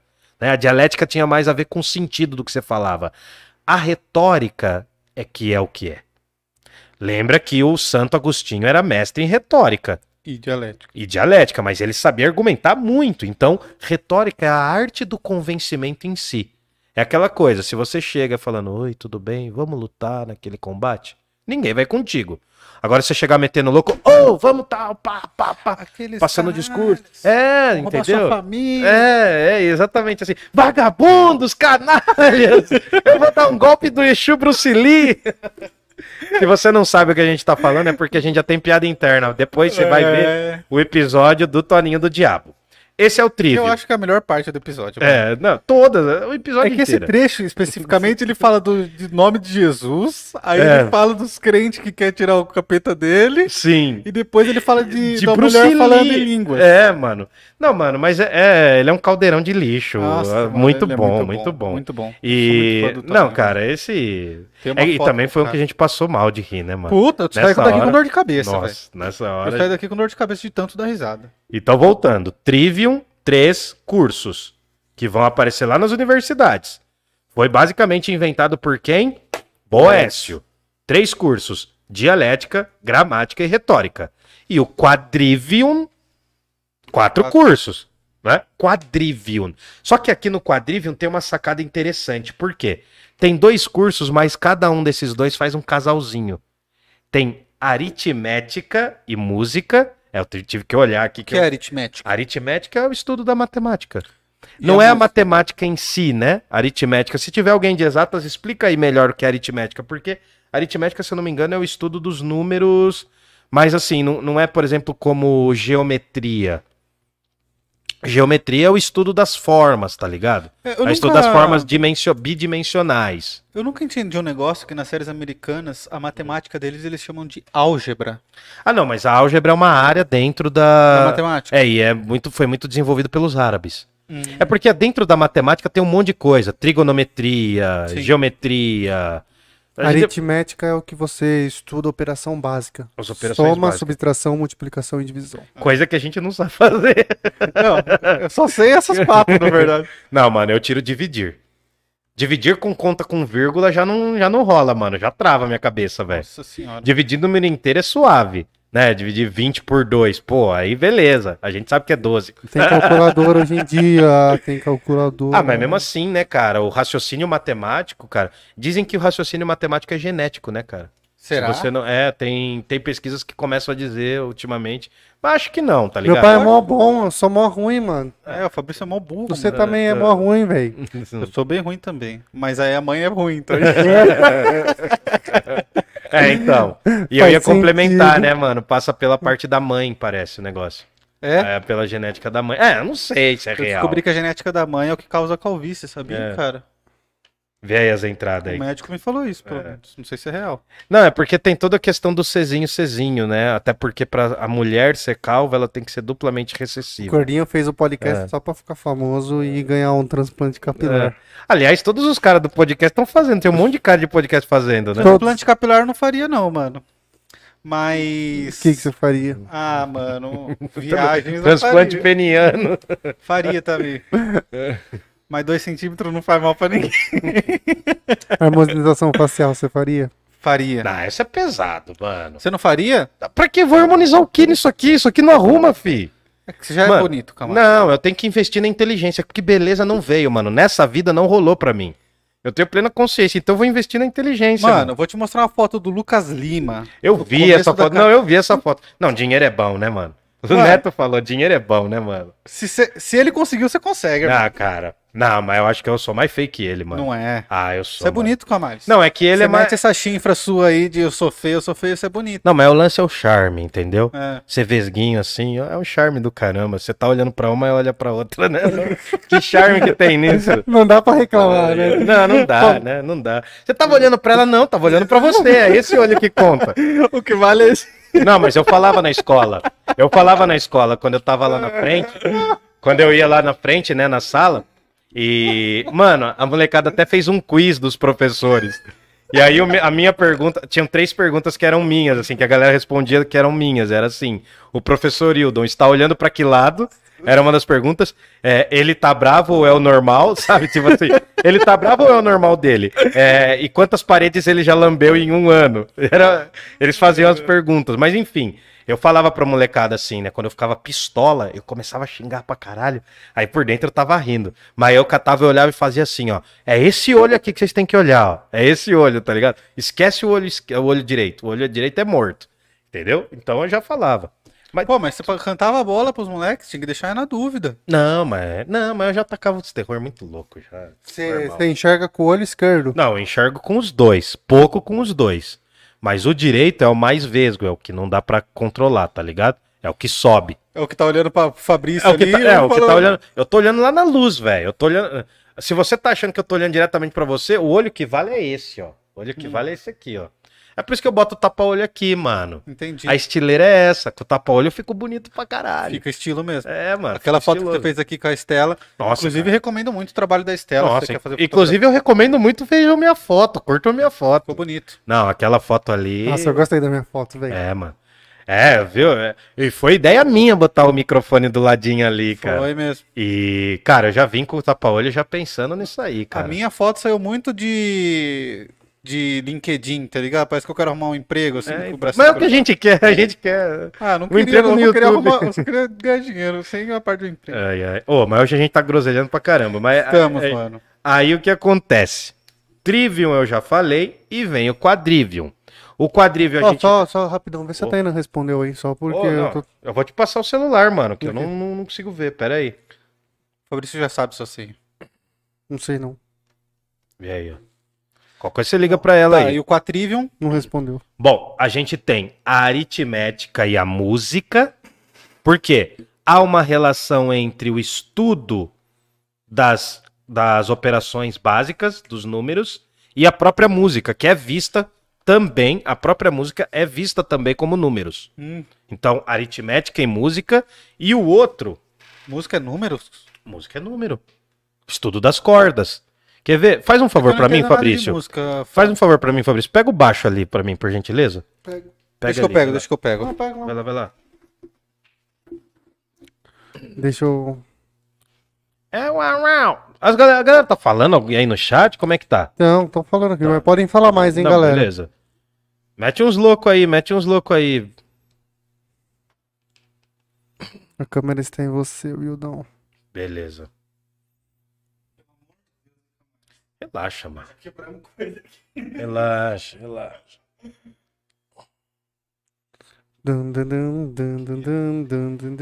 Não vai dar para tocar nada porque o baixo é um instrumento, esse baixo é um baixo elétrico. Eu só vou mostrar para você. aumentar o então, volume? Né? Não, mas não tá plugado, é gay. É, é baixo. É... Ah, nossa. Essa piadinha, ele tá saliente, mano. Ele tá saliente. Vou mandar lá. Tá legal, tá legal. Tá dando pra ver o baixo? Tá pra, dando pra Não, ver? desse tá baixo? jeito baixo. não, tá muito baixo. Tá muito baixo. Nossa senhora. horrível. Nossa. Você é cringe, meu. Enfim, o que acontece é que há uma relação numérica, porque lá atrás tem um filósofo grego que é o Pitágoras de Samos, que é matemático, teorema de Pitágoras e blá blá blá. Ele vai falar que há uma relação numérica, porque aqui há uma teoria das cordas. A corda está esticada aqui e há uma proporção entre os números aqui a cada distância. Teoria das cordas é quanto mais você esticar a corda, muda o som. É? Sim, é, é que não é só isso, né? Porque tem uma frequência. Todo instrumento tem uma determinada frequência. Esse baixo aqui, ele faz um grave, tá ligado? Não vai sair aqui. Tá. Mas o que eu quero, só pra gente entender, É, vamos focar que a É gente tá que bem há- há uma relação, há uma relação numérica nos espaços, nesses intervalos aqui, né? Há uma relação numérica. O som também é número. Uhum. O som também é matemático. Os intervalos, por exemplo, se eu fizer aqui, tem determinadas escalas que eu faço aqui. Por exemplo, vou dar um exemplo aqui. Nossa, aqui tá muito desafinado.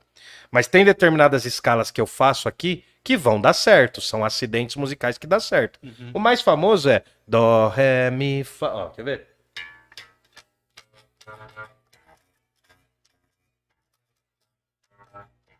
Não sai o som, mano. que Tá muito grave.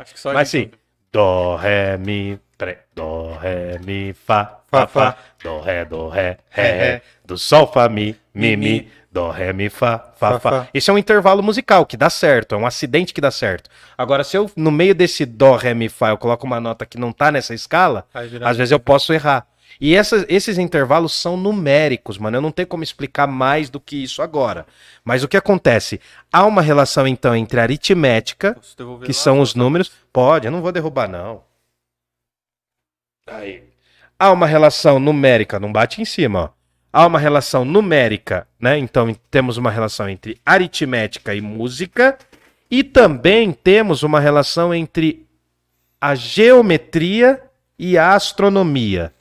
Geometria, aí é o estudo das formas, Uhum. né? É o estudo das formas, do, do- do triângulo, do círculo, do cacete A4.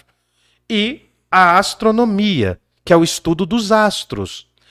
O Boécio vai falar, numa das passagens filosóficas dele, vai falar que os planetas emitem sons. As estrelas emitem sons. Essa frase vai se tornar muito famosa. Não é bem assim a frase, agora eu não me recordo, mas ele vai falar que há uma sonoridade celeste. Lua vai. É, é um pouco mais do que isso. dela. Essa tradição de que existem efeitos sonoros no, no- no- nos planetas, tal, no- no- nos corpos celestes, nos astros celestes, ela já vinha do Platão e desse Pitágoras. Uhum. O Boécio vai falar isso também. Ele vai falar que o melhor instrumento musical dentro de uma igreja é a voz humana. E é a voz humana que vai ser basicamente o único instrumento ao longo da Idade Média. Só lá no Renascimento que isso muda, né? O único instrumento usado na igreja. E aí o que acontece? Essa frase, essa frase do, do, do- dos céus, com sons, enfim, ela vai ser muito importante, inclusive, para poesia. Mas não, não vou ficar desenrolando isso agora. Então, só para a gente entender, no quadrivium nós temos aritmética e música, que formam uma espécie de casal. É como se a aritmética fosse o teórico e a música fosse o prático. E nós temos a geometria e a astronomia. É como se a geometria fosse o teórico e a astronomia o prático. Claro, eles não tinham telescópios, não tinha essa tecnologia, mas eles estudarem, se pautarem nos astros era extremamente importante. Não tinha luz elétrica, não tinha meteorologia. Então, o estudo dos astros, né, no hemisfério norte, eles seguiam a ursa maior, a ursa menor, as estrelas, porque era muito importante, era uma forma de se referenciar no planeta, saber onde está tal estrela, onde nasce, de qual constelação, entendeu? Tanto que no hemisfério norte, uh, não sei se vocês sabem, mas os signos do zodíaco são constelações no céu, Eu adoro falar de signo. sabe? entendeu? Ah, eu não sou muito fã de Eu signo, mas simbolismo. Não, não assim, não, simbolismo é da hora pra caramba. É, muito louco, cara. Então, e aí a gente entra agora pra valer no livro, A Consolação da Filosofia. né? Não, que foi? Eu cortei total? Não, tipo, agora a gente entra no livro. É, mano, é que eu tô dando essas voltas. Uma hora e meia de podcast chegando. Não, a gente tá no livro, mas eu tô falando principalmente da reflexão dos caras, Sim, do não, cara, justo. entendeu? Não é uma O- reclamação, isso é só uma piada. Não, mas tudo bem. tá? Não, o que acontece é que, não, o livro basicamente é ele trocando ideia com a filosofia e meio que fazendo uma meia culpa ali, pedindo perdão pelas cagadas que ele fez, ele tá Que trocando cagadas? ideia. Mano, não cagadas assim, ele tá, ele tá num ambiente cristão, entendeu? Aham. Ele vai trazer algumas passagens do apóstolo Paulo. Você então, ele vai falar um ele pouco era, disso. Apesar de cristão, um cara que no fundo, no fundo, não, não acreditava em nada? Não, não, não. Ele era cristão. Ele era Ah, realmente ti- cristão. Tinha dimensão religiosa ali já. Porque, até por conta das reflexões. Não dá pra eu ter certeza no que ele acreditava ou no Sim. que ele deixava de acreditar. Mas os temas que ele vai falar na Consolação da Filosofia é o quê? Livre-arbítrio. Ele vai falar pouco de Deus, mas às vezes que ele vai falar de Deus é Deus é a bondade. Cara, esse lance foi o que eu achei mais legal de todos. Então, essa a filosofia para o Boécio, ela é uma busca pela verdade. E essa verdade é equânime, é igual a Deus. Uhum. Então ele fala de Deus. O que acontece é que ele não dá um destaque como se fosse um texto só religioso, porque ele está botando poesia ali. Mas ele vai falar do livre-arbítrio e o determinismo. A gente é livre para fazer o que quer ou a gente é determinado pelas coisas? Ele vai falar sobre a bondade divina, ele vai falar sobre a providência divina, que Deus cria as coisas. Ele vai falar sobre a pre, né? A, meu Deus, como que é? A predestinação não, me fugiu o nome agora. Puta, me que é? fugiu. Que, que é? Me fugiu. Não, mas já já eu lembro, já já eu lembro. Ele vai falar sobre a virtude do, do livre-arbítrio. Ele vai falar de coisas que são religiosas, cara.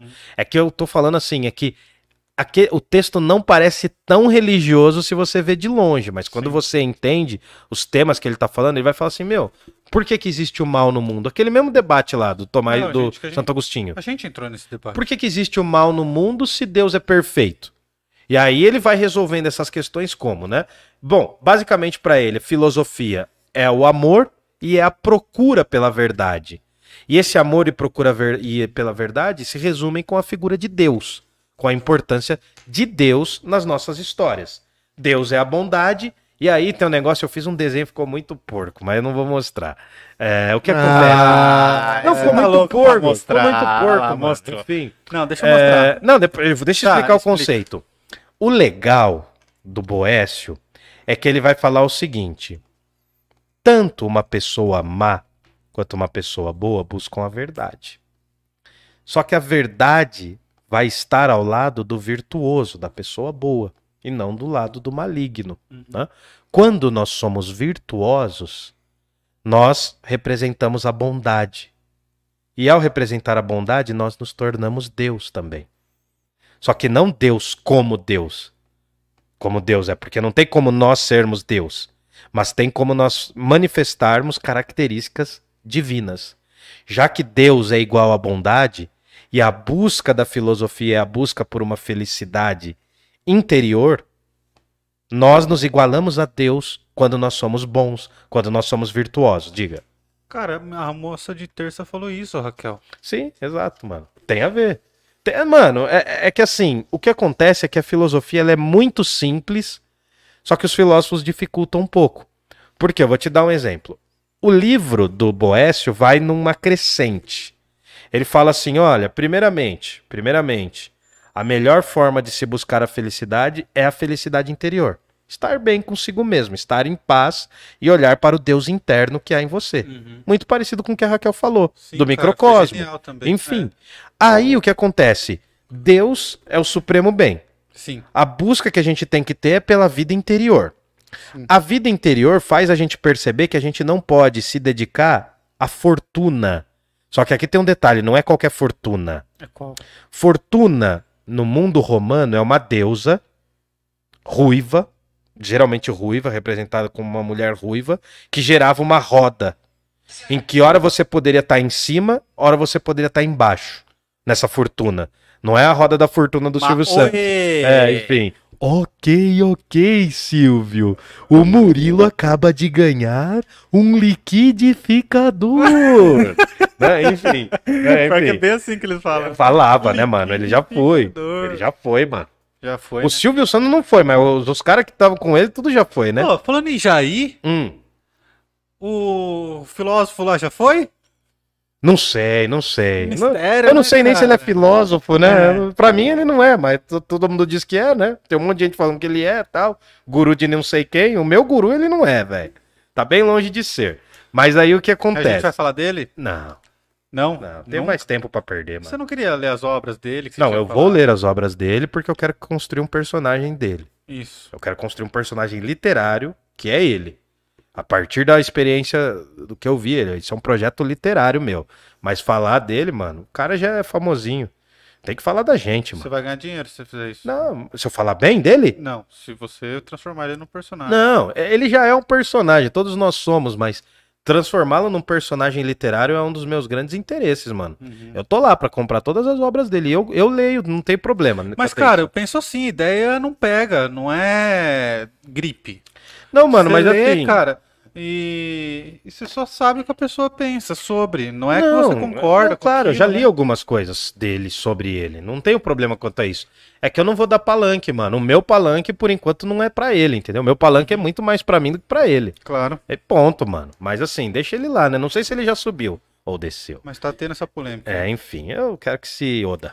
É, aí o que acontece? Vamos lá. A gente parte de uma busca interior, porque a verdadeira felicidade é estar em consonância.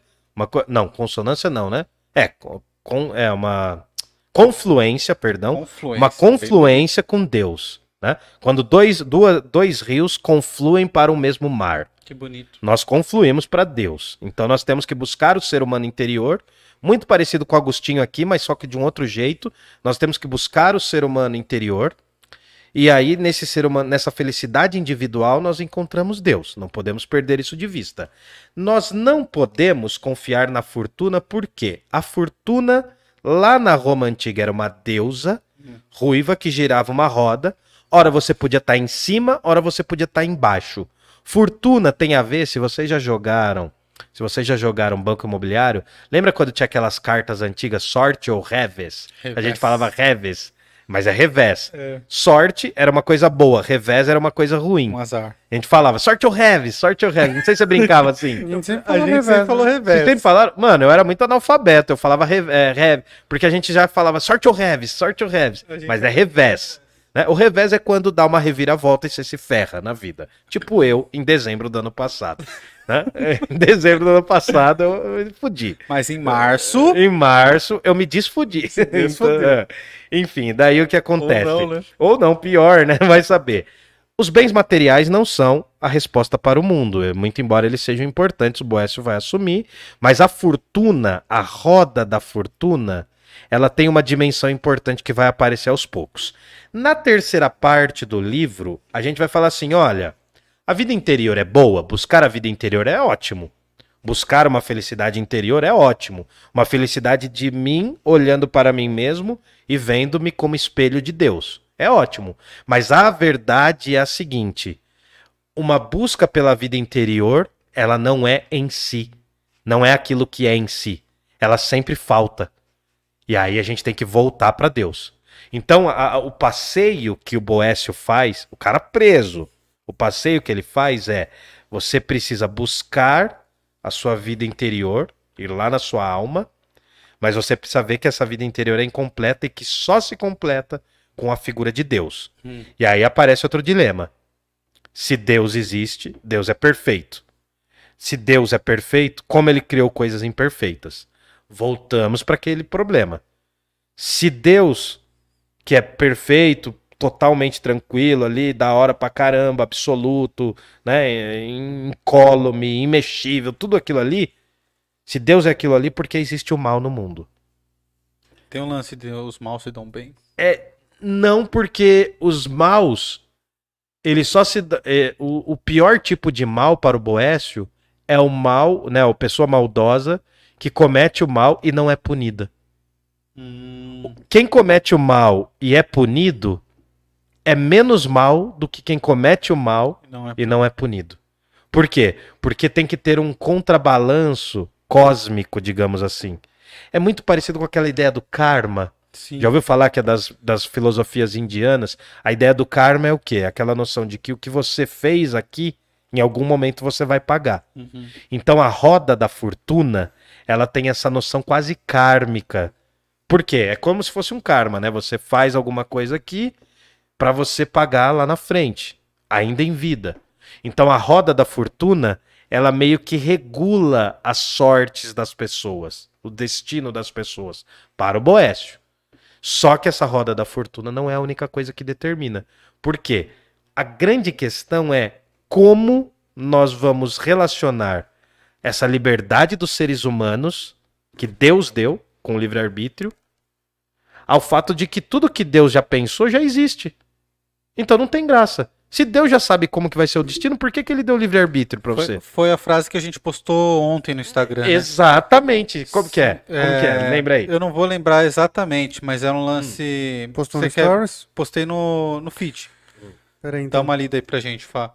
Agora é, é discutir a bondade divina. Se existe bondade divina, por que, que existe mal? Se Deus é bondade, por que, que ele permitiu o mal? É, Exato. é- esse é o tema, mano. Porque ó, é, é muito engraçado isso, né? Porque, olha, se Deus criou todas as coisas, eu sou parte disso, ele me deu livre-arbítrio, eu posso fazer o que quiser. Mas ele já sabe o que eu vou fazer, então não tem livre-arbítrio, somos determinados. isso. E aí, o que acontece? Achou a frase? frase? Achei assim, ó. Os bons momentos passam. Não, essa é de hoje. Opa. Pô, gordinho. Vamos lá, vamos lá, encontra aí. Vai lá no seu tempo. De ontem, então. É, Há um dia. In- inconstância é minha então é de antes de ontem. Se Deus tem um, É. Isso, diga. se Deus tem um destino para os seres humanos, esse destino destrói a liberdade de sermos quem quisermos, quem quisermos ser, e fazemos o que quisermos fazer. Boécio. Lê de novo. Se Deus tem um destino para os seres humanos, esse destino destrói a liberdade de sermos quem quisermos Pausa, pausa. Ser. S- Tá. F- Faz então de novo e para nesse segundo ser. Vai, um, dois, três, pim. Se Deus tem um destino para os seres humanos, esse destino destrói a liberdade de quem quisermos Se quem quisermos ser. ser. Calma, não buga, não Porque buga. daí depois Não, é não, não, não. continua. Calma, não, calma. Não, é Mano, você é tá parando no, explicar. antes da vírgula. Não, mas é que eu ia explicar Que isso não daí. tem vírgula aqui. Não, É, por quê? Se Deus já traçou um destino pra você, Não tem porquê. não tem sentido livre-arbítrio. Não tem sentido nem você fazer uma oração. Então, A não mas ser de aí, agradecimento. então, mas aí o que acontece? O dilema é livre-arbítrio de um lado e determinismo do outro. Ou você é livre pra fazer o que você quer, ou você é determinado por forças maiores que são a de Deus. Como que o Boécio resolve isso? Ele fala: olha, é o seguinte, Deus, ele atua como um espectador da vida humana. Ele já atuou o que tinha que atuar e ele fica como espectador observando seus planos. Por quê? Porque acontece que a decisão depende de nós, tal, depende de nós, lembrei disso agora. Mas o que acontece? O livre-arbítrio para o Boécio não é tão bem resolvido quanto é para o Santo Agostinho. Deus observa esse plano divino que ele mesmo construiu e ele nos deixa, de certa forma, livre para que a gente possa escolher. O que acontece é que ele, como espectador, ele respeita o grau de liberdade que ele nos deu. E aí a gente volta para aquela questão. Aqui, na Idade Média, ser livre não é fazer o que quer. Nossa Senhora. A cadeira do gordinho. né? Caramba, 500 quilos em cima nossa senhora. cadeira. Você vê? Vai quebrar a cadeira do Tainan aí. Ser livre. Ser livre não é fazer o que você quer. Ser livre para o Boécio, assim como Santo Agostinho, é você seguir os desígnios do Criador. É difícil da gente entender. É, o- Quem é que é o criador? Deus. difícil É horrível gente- pra gente entender. É difícil pra caramba. Porque a liberdade pro, San- pro Santo Agostinho e pro Boécio, até chegar ali no São Tomás de Aquino, a liberdade não é você não se submeter. O que, que foi isso, fi? falar um soneto de alemão com judeu. Nossa, que É susto, que era, mano. era o criador aqui, ó. Jesus Cristo, ele estaria na ciência. Ele já Jesus Cristo estaria na ciência. É que ele não dá pra zerar, né? Antoine foi foda. Antoine, Antoine, certo? Nem Tuá, não. Se Jesus Cristo tivesse vivo, que não se chamava-se Jesus Cristo, chamava Antoine, que eu sou neto. Peraí, peraí. Essa é pesada, mano. Essa é pesada. Essa é do Toninho do Diabo, velho. Essa é do Toninho do Diabo. Não, mas ó, pra gente concluir e entender o raciocínio. Só há liberdade em Boécio se essa liberdade estiver submetida à vontade de Deus. Você é mais livre exercitando o seu livre-arbítrio quando você escolhe ser livre dentro do caminho de Deus e não fora. A liberdade não é então a ausência de Deus. Fazer uma coisa como se você fosse revoltado, não tivesse nenhuma coisa da nenhuma nenhum gato para dar água, né? A que liberdade pra ele é o contrário. É, É. totalmente diferente do nosso tempo. É, eu, é que eu, eu vi recentemente que a liberdade é uma utopia. Porque o que é a liberdade? Ainda nos tempos modernos. Aí depende de que tempos modernos está falando. Do nosso hoje. Do nosso. Se a gente hoje. perguntar para o homem médio o que é liberdade. que Olha, eu não sei o que ele vai responder, mas é bem provável que ele falar, fazer o que quiser, não Fazer dever que- nada pra ninguém. Fazer o que tem é. vontade. Sim. Para você fazer o que tem vontade, o que você precisa? Ter vontade. ter vontade. Aí você é escravo das suas vontades. Assim, não, mas é, aí já é um discurso estoico, quase, exato. Sim, sim, tem isso daí. É porque a, a gente entende a liberdade, depois da Revolução Francesa, a noção de liberdade mudou totalmente. Não é essa noção que tá, tá lá no Boés. Mano, como que você vai entender que ser livre é se submeter às leis de Deus? Pra nossa concepção hoje, eu não tô falando pra quem, quem acredita em Deus vai achar que isso tá certo, tudo bem. Mas eu tô falando que a visão de mundo mudou. O Boécio, a noção de vida. Ó, pra você ter uma ideia, eu não sei se ainda é assim, mas até bem pouco tempo atrás, a noção de vida na gestação era uma noção do Boécio, do século VI. A Igreja Católica Apostólica Romana condena o aborto por causa de um argumento de um cara do século VI. Do século VI, mano. A gente respeita, tal, tem essa noção da tradição, a gente vai entender isso melhor lá na frente. Mas, mano, é um cara do século VI. É um cara que não viveu 10% dos nossos dilemas. Ele viveu os dilemas dele. A gente respeita. Mas aí entra um argumento da igreja: se amparar na tradição. O que é mais antigo. É é difícil a gente entender isso. O que é mais antigo, o que foi escrito há mais tempo, tem mais autoridade do que a gente. É por isso que a Bíblia tem uma autoridade máxima. Porque ela é o livro dos livros. Então, na Idade Média, o livro dos livros é a fonte da verdade. Porque é um livro antigo. Esse argumento de que a tradição determina um conhecimento vai ser muito importante para a gente entender o século XVII. Mas aí é uma outra história. Boécio é um filósofo fundamental porque as noções que ele coloca de filosofia e teologia, principalmente em Consolações da Filosofia, livro que eu não tenho, eu tinha, mas não tenho mais. Consolações da Filosofia nos dá a viagem, o percurso de um homem que foi preso, está sendo condenado à morte, está passando por torturas e mesmo assim ele vê a filosofia como uma oposição às torturas. Ele vê a filosofia como uma, uma linda mulher que aparece para ele e que o salva, explicando o que é o livre-arbítrio e o que é a vontade e a bondade divina. Era isso. Muito foda. Eu adoro o Boécio. Gostei mesmo. Um Os caras da Idade Média são foda. É que a gente não concorda com nenhum deles. É. Mas os caras são muito. Cara, os caras chegam num nível. Ô, Tomás de Aquino, cara, eu tô me cagando pra falar aqui. Porque Tomás de Aquino, o nível de argumento que o cara chega, a maior parte das pessoas hoje não conseguiram entender, mano. Eu não entendo fazendo filosofia.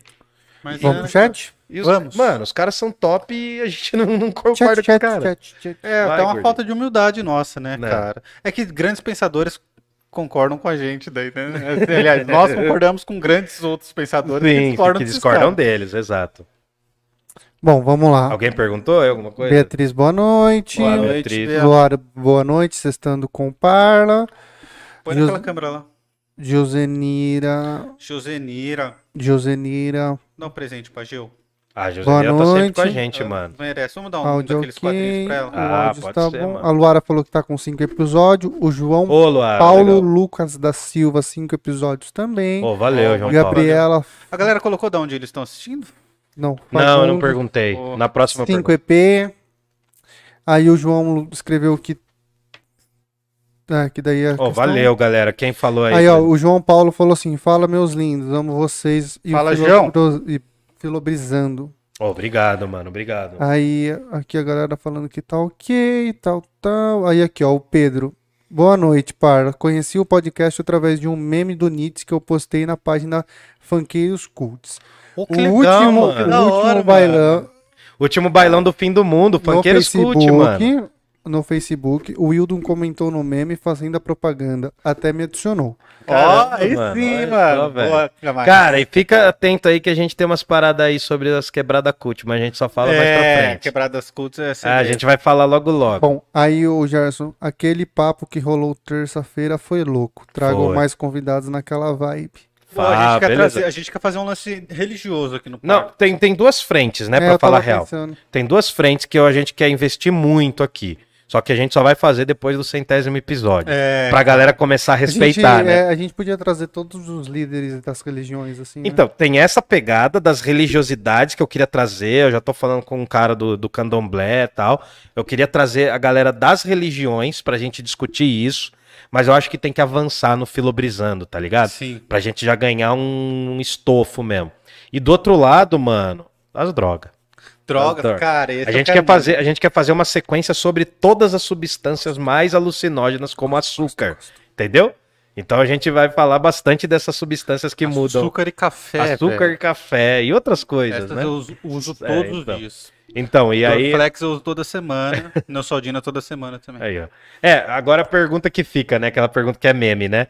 A farmácia é uma biqueira legalizada? Bom, aí o Pedro Henrique mandou aqui. É, hahaha, não me arrependo nem um pouco de ter vindo conferir. Ô, valeu. Agora sou um tele- telespectador ass- Assíduo. assudo. Assíduo. Valeu, Pedro. Valeu. Ótimo trabalho da equipe, me fez voltar a ter interesse em filosofia. Um abração mano. de Pô, valeu, Manaus. Caramba, velho. olha, você encostou Então, coração, é o hein? Pedro de Manaus? É, o cara é de Manaus. Pedro Henrique Nascimento Oliveira. Pô, Pedro Henrique Nascimento Oliveira, mano, a gente ser visto em Na- Manaus. Pô, E eu ia ele falar já- Nanaus. Nanaus. Ele já emendou aqui, ó. Já li a cons... As Consolações da Filosofia. Ótimo livro. Muito. Não esqueçam do beijo para minha esposa Camila. Um Valeu. pra Camila, Camila, se você estiver em Manaus aí, do ladinho Acho do que tá Pedro. lá, né? Ah lá, tá lá, tá lá. Eu tô apontando aqui, ninguém me fala que a Eu câmera falei tá que lá. tava lá. Enfim, Camila, um beijo, um abraço, valeu pela força. E, mano, segue nós aí, cara, que a gente tá fazendo um bagulho crescer. Esse Pô, em comentário, Manaus, cara. esse comentário encostou no coração, Pô, hein? cara, ser visto em Manaus, eu fiquei emocionado agora, Fiquei cara. também. Aí o tio Ri mandou aqui, ó. Salve, tio Ri. Sião Parlantes. Fala. Ô, tio Ri comprou um contrabaixo, mano. É. Ô tio Ri, papai. faz um pix pra nós, tio Ri. Ô, tio Ri. Ô, tio Ri. Não, me manda esse contrabaixo aí pra eu detonar aqui, ele aqui. Bom, Nossa, a, a, Vou Gabri... mandar um quadrinho pro tio Ri também. Sim. A Gabriela Fagundes Ô, Gabriela Fagundes. mandou. Gabriela Fagundes Pinto mandou. Muito bom. Ô, obrigado. Ah, obrigado, valeu, valeu. Gabi. Aí o Samuca mandou. Salve para o podcast, Filobri- Filobrizando representante. Ô, valeu, Aí. Samuca. Meu substituto. Olha só. O cara tá marcando presença, mano. Tá vindo mais que eu. É.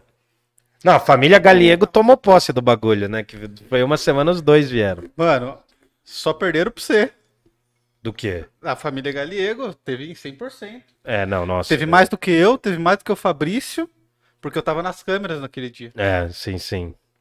É isso aí. Mais alguém aí, Fabrício? Sim, sim, o tio Ri mandou. Cheguei tarde, tô vendo só dois gordinhos. Tá faltando um. Aqui o É. terceiro Agora, gordinho mostra sua emagreceu. câmera aí pra ele, emagreceu, mas. Que não sou mais gordinho. Não é mais gordinho, ele correu dois dias. Mano, a gente Tô foi correndo correr. todo dia. A gente Tô correndo foi- todo dia. Começou quando? O de anteontem. A gente foi correr com a Zenaide, ele fez eu passar uma vergonha, Camares. Ô, ele saiu correndo na frente de todo mundo. Sabe? O Na frente de jato, todo mundo. o The Na frente Flash, do seu animal. The Flash. Hum. Passou o cara que corria fazia tempo lá, tá ligado? O cara começa no trotinho. Mas ele deu meia volta e começou a andar já. Já travou as perninhas Eu tenho dele. o poder de cortar seu áudio. Cala a boca. Seu babaca. Mano. Eu corto seu áudio. Volta meu áudio aí, boi. Seu babaca. Hum, e aí, vai. Cerceando o direito de fala do próximo. É, mano, Canalha! Canalha! me fala onde existe uma democracia nesse país. Seu trouxa. Ô, a democracia corintiana, não é? Que E acabou também, né? Já foi, Já foi. Continua aí. Pronto. Travou? Tum. Travei, Travou a travei. tela, ó. Travou a tela. Calma aí que eu tenho que fazer 30 coisas aqui. O quê? Pôr na câmera certa. É só em você cortar seu fala. áudio. Mas por que você foi mexer na mesa de som, mano? Não, pra cortar seu áudio. Nossa senhora, esse braço gordo seu resvalou em todos os botões aí. Bom, aqui ó.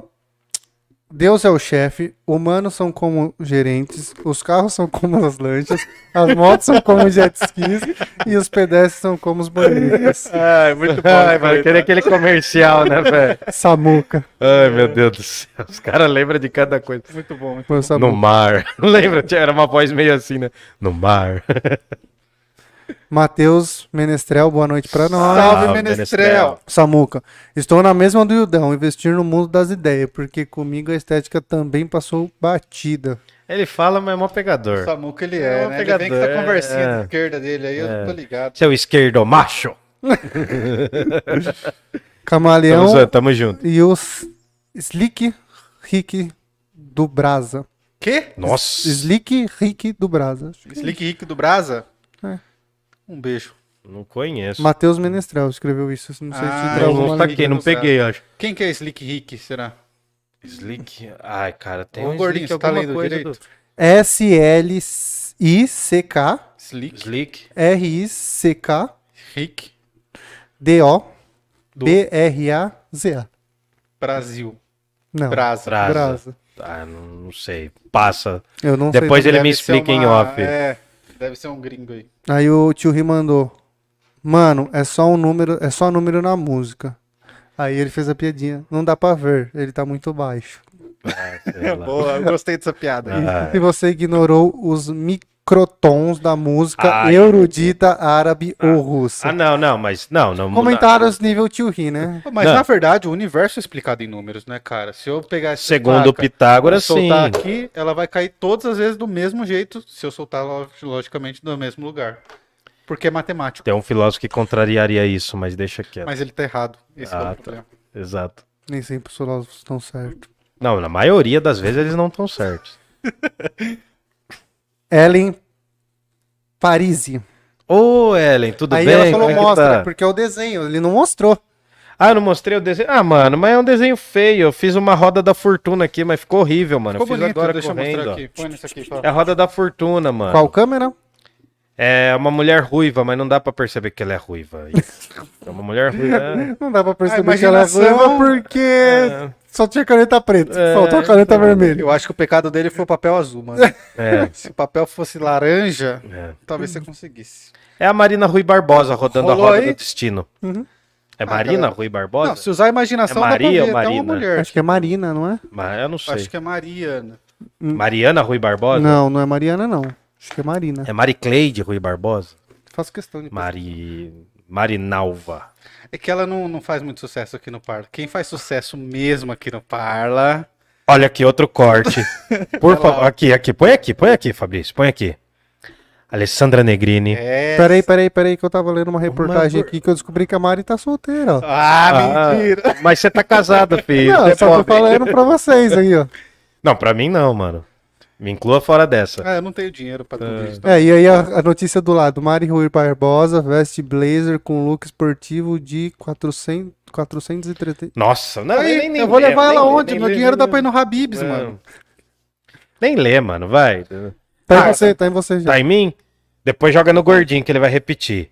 A gente... Não, não, não, pera aí. A gente Ó, eu assim. fiquei sabendo que rolou uma polêmica muito fodida com ela. Com a Alessandra Negrini? É mesmo do quê? Eu protejo ela.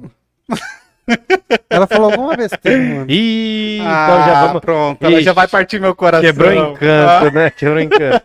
Mas faz um chamado então você pra ela aqui, pra Pera aí, Alessandra eu Negrini Ah, participar. Não, deixa eu ver. Eu não vou fazer chamada se ela falou groselha. Porque eu sou difícil também, você não sabe? É, difícil de aturar. difícil de aguentar. Isso é verdade. Eu vou- Pega um pouquinho de água pra mim, mano, que eu Ô, fiquei no seco, velho. Toma essa aqui, ó. Na- No gargalo? Ah, desculpa, gargaleta? mano, não Tô sem copo tava sem aqui. copo. Pera aí. Ah, não, toma o seu, depois eu tomo, caramba, do seu copo. Achou aí, fio? Achei, eu já dou razão pra ela, que é porque ela se vestiu de Índia no, no carnaval. Ah, mas essa treta é meio antiga, não é? Não faz? Faz uns três anos essa treta aí. Não sei se é essa. Que ela se vestiu de indígena. Ah, então... Não, não, a gente respeita os povos indígenas, mas também a gente Mas a respeita Alessandra a Alessandra né? Negrini de indígena. Mas não deve ter tido alguma treta, mas enfim. Ela deve ter sido enganada por alguém. É, mas é. Não foi culpa dela. Não foi culpa dela, ela não pecou por, por conta própria, porque o bem não peca, né? A beleza não peca. Então, é, bora, vida que segue. Bom, deixa eu voltar aqui, ó. Essa eu não diria isso, né? Eu tô falando da Alessandra Negrini, dane-se o Boés agora. Aí a galera aqui, ó, postei um. Ô, ela podia ser Toninho, embaixatriz, A galera né? comentou aqui. Ela ó. podia ser embaixatriz, Aí, né, do Toninho, Parla. Henri Cristo versus Toninho no Diabo no Parla. Nossa, Mano, mano. eu queria fazer uma luta Doixas de mandou assim, Parla podia trazer o Henri Cristo. Nossa, O mas eu Henrique queria Cristo- muito. Ele é muito de longe. E eu acho que o Henrique Cristo é diferente do Toninho, mano. O Henrique Cristo ele se leva a sério, ó. É, ele se acredita real. assim. Não, o Toninho também se leva, Mas filho. o Toninho ele é mais da nossa vibe. É, mano. Ele mas o Toninho é de palavrão. Ele faz graça. é, é, Ele não liga. Se a gente rir do, do Henrique Cristo, ele vai ficar mó bravo. É. é. O Toninho fazia graça para não rir dele, né? Então. Aí o, a Gabriela Fagundes Pinto falou, Rir dele não, faz total, faz total sentido, muito legal mesmo. Eu acredito que é do- da nossa conclusão. A Josenira falou que quer, que quer o presente. Vou mandar, a É, Josenira merece, mano. Josenira, como que a gente vai fazer? Ela manda pra gente no Instagram o endereço dela, ou Tá. ela passa aqui pegar uma sexta-feira. É verdade. O estúdio. Ela e o tio Rio, o tio Rio também. Aí vocês mandam lá pra gente, a gente manda o endereço do estúdio, porque se a gente postar aqui, ah, vai ter várias-. Várias Nossa. pessoas aí na frente aí. Vai ter muita gente vindo cobrar a gente. o cara da luz, o cara da água vai vir me cobrar. Os caras já pegaram a pizza ali mesmo, não deixa eu nem O entrar. Dojas mandou assim, ó, o bar é uma biqueira legalizada, a sorveteria é uma biqueira. Ah, boa, boa. Bem observado. É. Aí o Matheus Menestral. Slick Rick é o rapper de Nova York Ah. que usa tampa no olho. Sim, verdade. Ah, verdade. O tapa-olho, verdade, verdade. Mano, não ia lembrar, cara. Eu não sou tão do rap. Perdão, Menestrel, perdão, velho. Mano, eu não ouço muito música gringa, velho. Então é perdão. isso, galera. Eu só quero mostrar duas coisas aqui, posso? Claro, fica à vontade. Muita gente me perguntou o que eu uso para ficar mais belo. Não, não é isso. não, não, não. É isso Ó, aqui. ninguém falou nada do curso? ó. Não. Não, ninguém falou. Porra, os caras não tá nem ligando. Deixa rolar, deixa na- Não, no acontecer Instagram deu bom, cara. No Instagram a galera respondeu lá. Deixa acontecer naturalmente. Galera, é o seguinte, eu tô, eu tô com um curso particular aí de, de leitura da Bíblia e algumas pessoas me pediram indicação de, de coisas pra ler que falem da Bíblia. Ô, Camales, conta pra galera, dá pra entrar ainda nesse curso? Cara, se, se mandar mensagem pra mim, dá, mano. A gente tá no meio do Gênesis ainda. Tá, Tá. bem no começo. Que eu dei duas aulas introdutórias e agora eu tô falando mais sobre os livros da Bíblia. Mas só pra deixar aqui, eu quero deixar uma dica pra você que quer entender a Bíblia de uma forma mais literária, mais filosófica até. É basicamente são alguns estudos protestantes, não são necessariamente católicos, mas eu vou deixar uma dica Vou fazer a pro- pra- indiretamente vou fazer a propaganda da editora, porque é uma boa editora aqui do Brasil, é por causa da universidade também, e eu vou deixar essa dica: Guia Literário da Bíblia, tá bom? Da editora Unesp. Guia Literário da Bíblia, é uma ótima leitura, fala de quase todos os livros bíblicos da visão protestante. É bem bacana, tá bom? Eu quero Guia Literário da Bíblia. Mano, é um, é, um, é um bem básico. A gente tá lendo, a gente, eu, que, eu quero ler a Bíblia inteira Uhum. com essa turma. Mas a gente vai ler um, um trecho por mês. Então é Gênesis, Êxodo, daí a gente vai caminhando, entendeu? Até chegar ao final do Antigo Para as Testamento. pessoas que quiserem entrar, pode mandar mensagem lá. Cara, no se Parla, tu mandar no seu mensagem no Parla, fala assim: olha, eu quero entrar no curso da Bíblia, de leitura da Bíblia, é porque é pelo Select. Aham. Não, então, mas daí eu passo o em contato. Eu passo o contato. Beleza. Tá bom? Então, é, era isso. Eu ia mostrar umas imagens aqui, mas deixa pra próxima. Por quê? Não, porque eu tô de boa agora. cansei. Cansei, mano. Eu só não quero. Eu cansei. Eu quero dar uns beijos hoje ainda, então eu cansei. Ah, a Melena tá te esperando? Troquei o colchão, velho. Putz, hoje é dia. Troquei o colchão, mano. Hoje é dia de deitar e, E meter dormir. o louco e dormir pra caramba. Ela Troquei o tá te esperando lá? mano. Tá. Entendi. E o colchão é novo. Colchão. Eu não sou novo, mas o colchão é novo. Por isso que você não quis gravar os áudios hoje. Não, mano. Não, senão eu, eu gravaria. Mas tô, tô precisando dar um rolê aí. Tô, Então tá, eu vou levar edição aí. pra casa, eu vou gravar. Não, calma, relaxa nisso aí. Depois a gente faz, mano. Não, a gente calma. tem que meter marcha. Não, tem que meter marcha, mas é muita marcha. né? Isso aqui é discussão em off. É, isso que eu ia falar, velho. Tá, Então tá bom. termina a gente xingando o gordinho e tá ótimo. Então vai. Galera. Fala Os gordinhos, especifica. É, verdade. Não falta gordinho. xingando os três. É o meme do Homem-Aranha, né? É. O Mano, falar em Homem-Aranha. que aconteceu? Você não viu o trailer do Homem-Aranha novo? Outro Homem-Aranha vai ter? Nossa, vocês tão nessa, velho. Puta, Senhora. mano. eu não assisto mais. Deu bode. Se você acredita. é, A câmera que tá aqui? A câmera que tá aí. É a câmera se que tá ela aqui? tá funcionando, não sei. Entre tudo. É essa aqui? Se você acredita no nosso trampo, nós temos o pix, arroba parlapodcast.com.br. Pix, arroba parlapodcast.com.br. Nós também temos o Apoia-se, apoia.se barra parlapodcast. apoia.se barra parlapodcast. Galera, se vocês acreditam no nosso trampo, curtam, compartilhem, se inscrevam. Aqui e lá no Instagram, nós estamos como... Aqui, né, como Parla Podcast, e no Instagram como arroba Parla Podcast. Quero agradecer pra caramba a EC Pinturas, que não, tá aparecendo aqui. Não, agora é pra seu. EC Pinturas, né? Se vocês quiserem fazer orçamento aqui, quem for de Jundiaí, fico feliz por termos ouvintes de Manaus. Porra. Já tivemos do Sul também. Estamos chegando em mais lugares. Agradecer também bastante a Move 8 Produtoras, aqui, a produção que a gente trampa, tá ligado? E também agradecer a Pizzaria Giuseppe, que hoje foi lindo, magnífico. Nossa, mano, hoje foi legal. Hoje foi ao concurso, como diziam os franceses. É isso. Oi, E- aquela de quinta-feira tava top. Tava, tava, tava. Quer falar alguma coisa, Fiote? Cara, eu quero agradecer a todo mundo que assistiu. É nóis. Cara, galera, é importante ajudar a gente aí financeiramente, mas se vocês não estiverem podendo, a gente entende o momento de todo mundo. Curta e compartilhe. Curte e, mais importante de tudo, se inscreva no canal. se inscreva no canal. Tem um botão aqui embaixo, inscrever-se, ativa o sininho lá. Eu vi que só 20% das pessoas que nos assistem são inscritos, sabia, cara? A galera, louco, mano. a galera assiste e não se inscreve. Ô, mano, aí, Custa é- nada. aí dói, aí dói, aí Custa dói nada. papai. Aí dói no papai. É meio um problema em geral no YouTube, né? É, ah, mas é, cara. Mas enfim, a gente tem os seguidores aqui que são fiéis e tal, que os caras A gente sabe que tá com a gente. Então, se você veio, viu hoje, assistiu, gostou, se inscreve aí. Se você já se inscreveu no passado, confere se você tá inscrito, porque o YouTube tem essas de desinscrever as pessoas, cara. Né? Então, confere aí. Ativa o sininho, é nóis. Terça que vem a gente vem com mais, né? Terça Nós vamos uma- ter uma escritora e jornalista, aqui da Jornalista. cidade. A gente vai trocar Ah. ideia com a, com a Camila. Camila. E daí na outra sexta tem mais Filobrizando, eu ia falar outra coisa, velho. Tem mais Filobrizando. Segue, curta, compartilhe. Vida longa ao Parla Vamos Podcast. falar de Guilherme de. Eh, Guilherme de Ockham. De Eu acho, eu acho o sinal do começo do cristianismo. Tá. Tá bom? Quem curtir, se inscreve aí, fica com nós, que nós é sucesso. Vida E- longa ao Parla Podcast. E entre feijão e fuzil, compre feijão. Compre feijão, né? Compre feijão. Ah, Ó, nossa, que vontade de bater nesse cara. Jundiaí não tem heróis. Beijo. Tchau. Fomos!